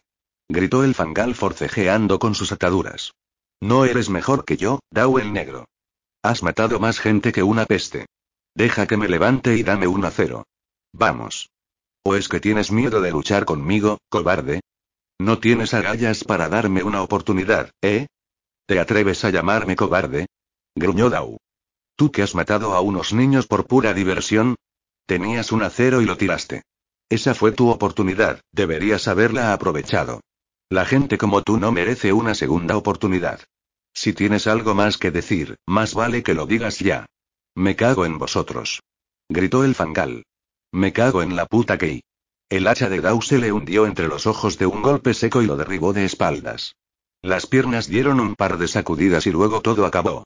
Nadie derramó una sola lágrima por él. El propio Forley se limitó a contraer la cara en una mueca de dolor cuando cayó la hoja del hacha. Dau se agachó y escupió al cadáver, y el sabueso apenas pudo reprochárselo. El otro prisionero, en cambio, planteaba más problemas. El muchacho miró el cadáver con los ojos muy abiertos y luego levantó la vista. Así que sois vosotros, dijo. La banda de nueve dedos. Sí, dijo tres árboles, esos somos. He oído muchas historias sobre vosotros. ¿Qué vais a hacer conmigo? Buena pregunta, se dijo el sabueso. Lo malo es que ya sabía la respuesta. No podemos llevarlo con nosotros, dijo tres árboles. Ni podemos cargar con ese equipaje ni podemos correr ese riesgo. No es más que un muchacho, dijo Forley. Podríamos dejar que se fuera bonita idea, pero no se tenía en pie, y todos lo sabían. El rostro del chico se iluminó con un destello de esperanza, pero Tul se ocupó de apagarlo. No podemos fiarnos de él. No en un lugar como este. Haría correr la noticia de que hemos vuelto y empezaría la caza. No podemos hacerlo. Además, él también tomó parte en el asunto de la granja. ¿Qué podía hacer? preguntó el muchacho. ¿Qué? Yo quería ir al sur. Ir al sur para luchar contra la Unión y forjarme un nombre, pero me enviaron aquí a recaudar tributos. Si mi jefe me dice haz esto, yo tengo que hacerlo, ¿no? Claro que sí, dijo Tres Árboles. Aquí nadie está diciendo que pudieras hacer otra cosa. Yo no quería hacerlo. Le dije que dejaran con vida a los niños. Tenéis que creerme. Forley bajó la vista y miró sus enormes botas. Te creemos. ¿Y a pesar de todo vais a matarme? El sabueso se mordió a los labios. No podemos llevarte con nosotros ni podemos dejarte libre. Yo no quería hacerlo. El muchacho agachó la cabeza. No es justo. No, no lo es, dijo Tres Árboles. No es en absoluto justo. Pero así son las cosas. El hacha de Dau se hundió en la nuca del chico, que cayó de bruces hacia adelante. El sabueso hizo una mueca de dolor y apartó la vista. Sabía que Dau lo había hecho así para que no tuvieran que ver la cara del muchacho. Seguramente era una buena idea, y esperaba que a los demás les hubiera servido de algo, porque, para él, que estuviera boca arriba boca abajo no suponía ninguna diferencia. Se sentía casi tan asqueado como cuando vio lo de la granja. No era ni mucho menos el peor día por el que había pasado. Pero no por eso dejaba de ser un mal día. El sabueso los veía desfilar por el camino desde un puesto de observación entre los árboles donde no podía ser visto. También se había asegurado de que el viento soplara en contra, porque, la verdad sea dicha, olía que apestaba. Era una procesión bien extraña. Por un lado, parecían guerreros que fueran a reunirse con el grueso de un ejército que se dispusiera a entrar en combate. Pero, por otro, parecían totalmente inadecuados para dicha tarea. Unas cuantas armas, viejas en su mayor parte, y algunos retales de armadura, eso era todo lo que llevaban. Marchaban en formación, pero de una forma bastante desordenada. La mayoría de ellos eran demasiado viejos para ser buenos guerreros, hombres calvos o de cabello cano, y el resto eran tan jóvenes que ni siquiera tenían barba, casi unos niños. El sabueso empezaba a tener la impresión de que todo el mundo en el norte se había vuelto loco. Pensó en lo que había dicho el fangal antes de que Dau lo matara. Guerra con la Unión. ¿Esa banda de desarrapados iba a la guerra? Si era así, una cosa estaba clara. Betod estaba echando mano de todo lo que tenía. ¿Qué hay, sabueso? Le preguntó Forley cuando llegó al campamento. ¿Qué ocurre ahí abajo? Hombres. Armados, aunque no muy bien, la verdad. Un centenar, tal vez más. Viejos y niños en su mayor parte. Marchan en dirección suroeste. El sabueso señaló hacia el camino. Tres árboles asintió con la cabeza. Se dirigen a Angland. Eso quiere decir que Betod va en serio. Se ha lanzado contra la Unión con todas sus consecuencias. Ese cabrón nunca tiene suficiente sangre. Está reclutando a todos los hombres capaces de sostener una lanza. Tampoco podía decirse que aquello fuera una novedad. A Betod no le gustaban las medias tintas. Tenía que ser todo o nada, y no importaba cuánta gente se quedara por el camino. Todos los hombres y masculló tres árboles.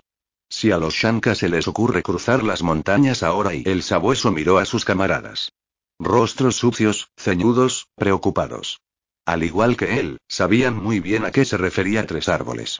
Si los Shanka se presentaban ahora que no había nadie en el norte para enfrentarse a ellos, lo que habían visto en la granja no sería nada en comparación con lo que podía llegar a pasar.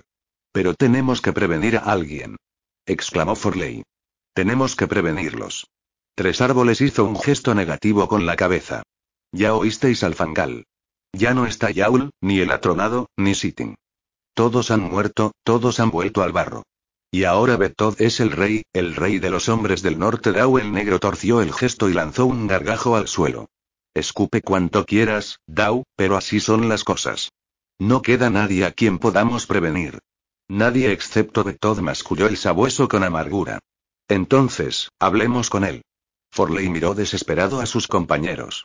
Será un maldito cabrón, pero al menos es un hombre. Siempre es mejor que los cabezas planas, ¿no? Tenemos que decírselo a alguien.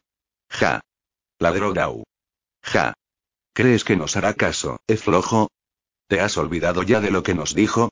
¿A nosotros y al propio Nueve Dedos? No volváis nunca. ¿Te has olvidado de que estuvo a punto de matarnos? ¿Te has olvidado del odio que nos tiene? Y del miedo, dijo Osco.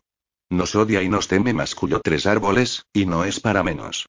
Somos de los mejores guerreros, todos nos conocen. La clase de hombres a la que la gente está dispuesta a seguir. Tú la sintió moviendo su gigantesca cabeza. Así es, no habrá bienvenida para nosotros en Carleón. No habrá bienvenida que no lleve un buen pincho pegado en la punta. Yo no soy fuerte. Gritó Forley. Todo el mundo sabe por qué me llaman el flojo. Betod no tiene ningún motivo para temerme, ni para odiarme tampoco. Iré yo. El sabueso lo miró sorprendido. Todos lo hicieron. Inquirió Dao. Sí, yo. Tal vez no sea un guerrero, pero tampoco soy un cobarde. Iré y hablaré con él. Tal vez me escuche. El sabueso le miraba fijamente. Hacía tanto tiempo que no intentaban salir de un aprieto recurriendo a la palabra que casi se había olvidado de que existía esa posibilidad. Puede que te escuche, si masculló tres árboles. Puede que sí, dijo Tul. Y puede que luego te mate, flojo. El sabueso sacudió la cabeza. Es muy probable. Tal vez sí, pero vale la pena intentarlo, ¿no? Todos se miraron con gesto abatido. Forley tenía agallas, pero al sabueso no le hacía ninguna gracia el plan. Recurrir a Betod era dejar que sus esperanzas colgaran de un hilo muy fino. Extremadamente fino. Pero, como bien decía Tres Árboles, no había nadie más.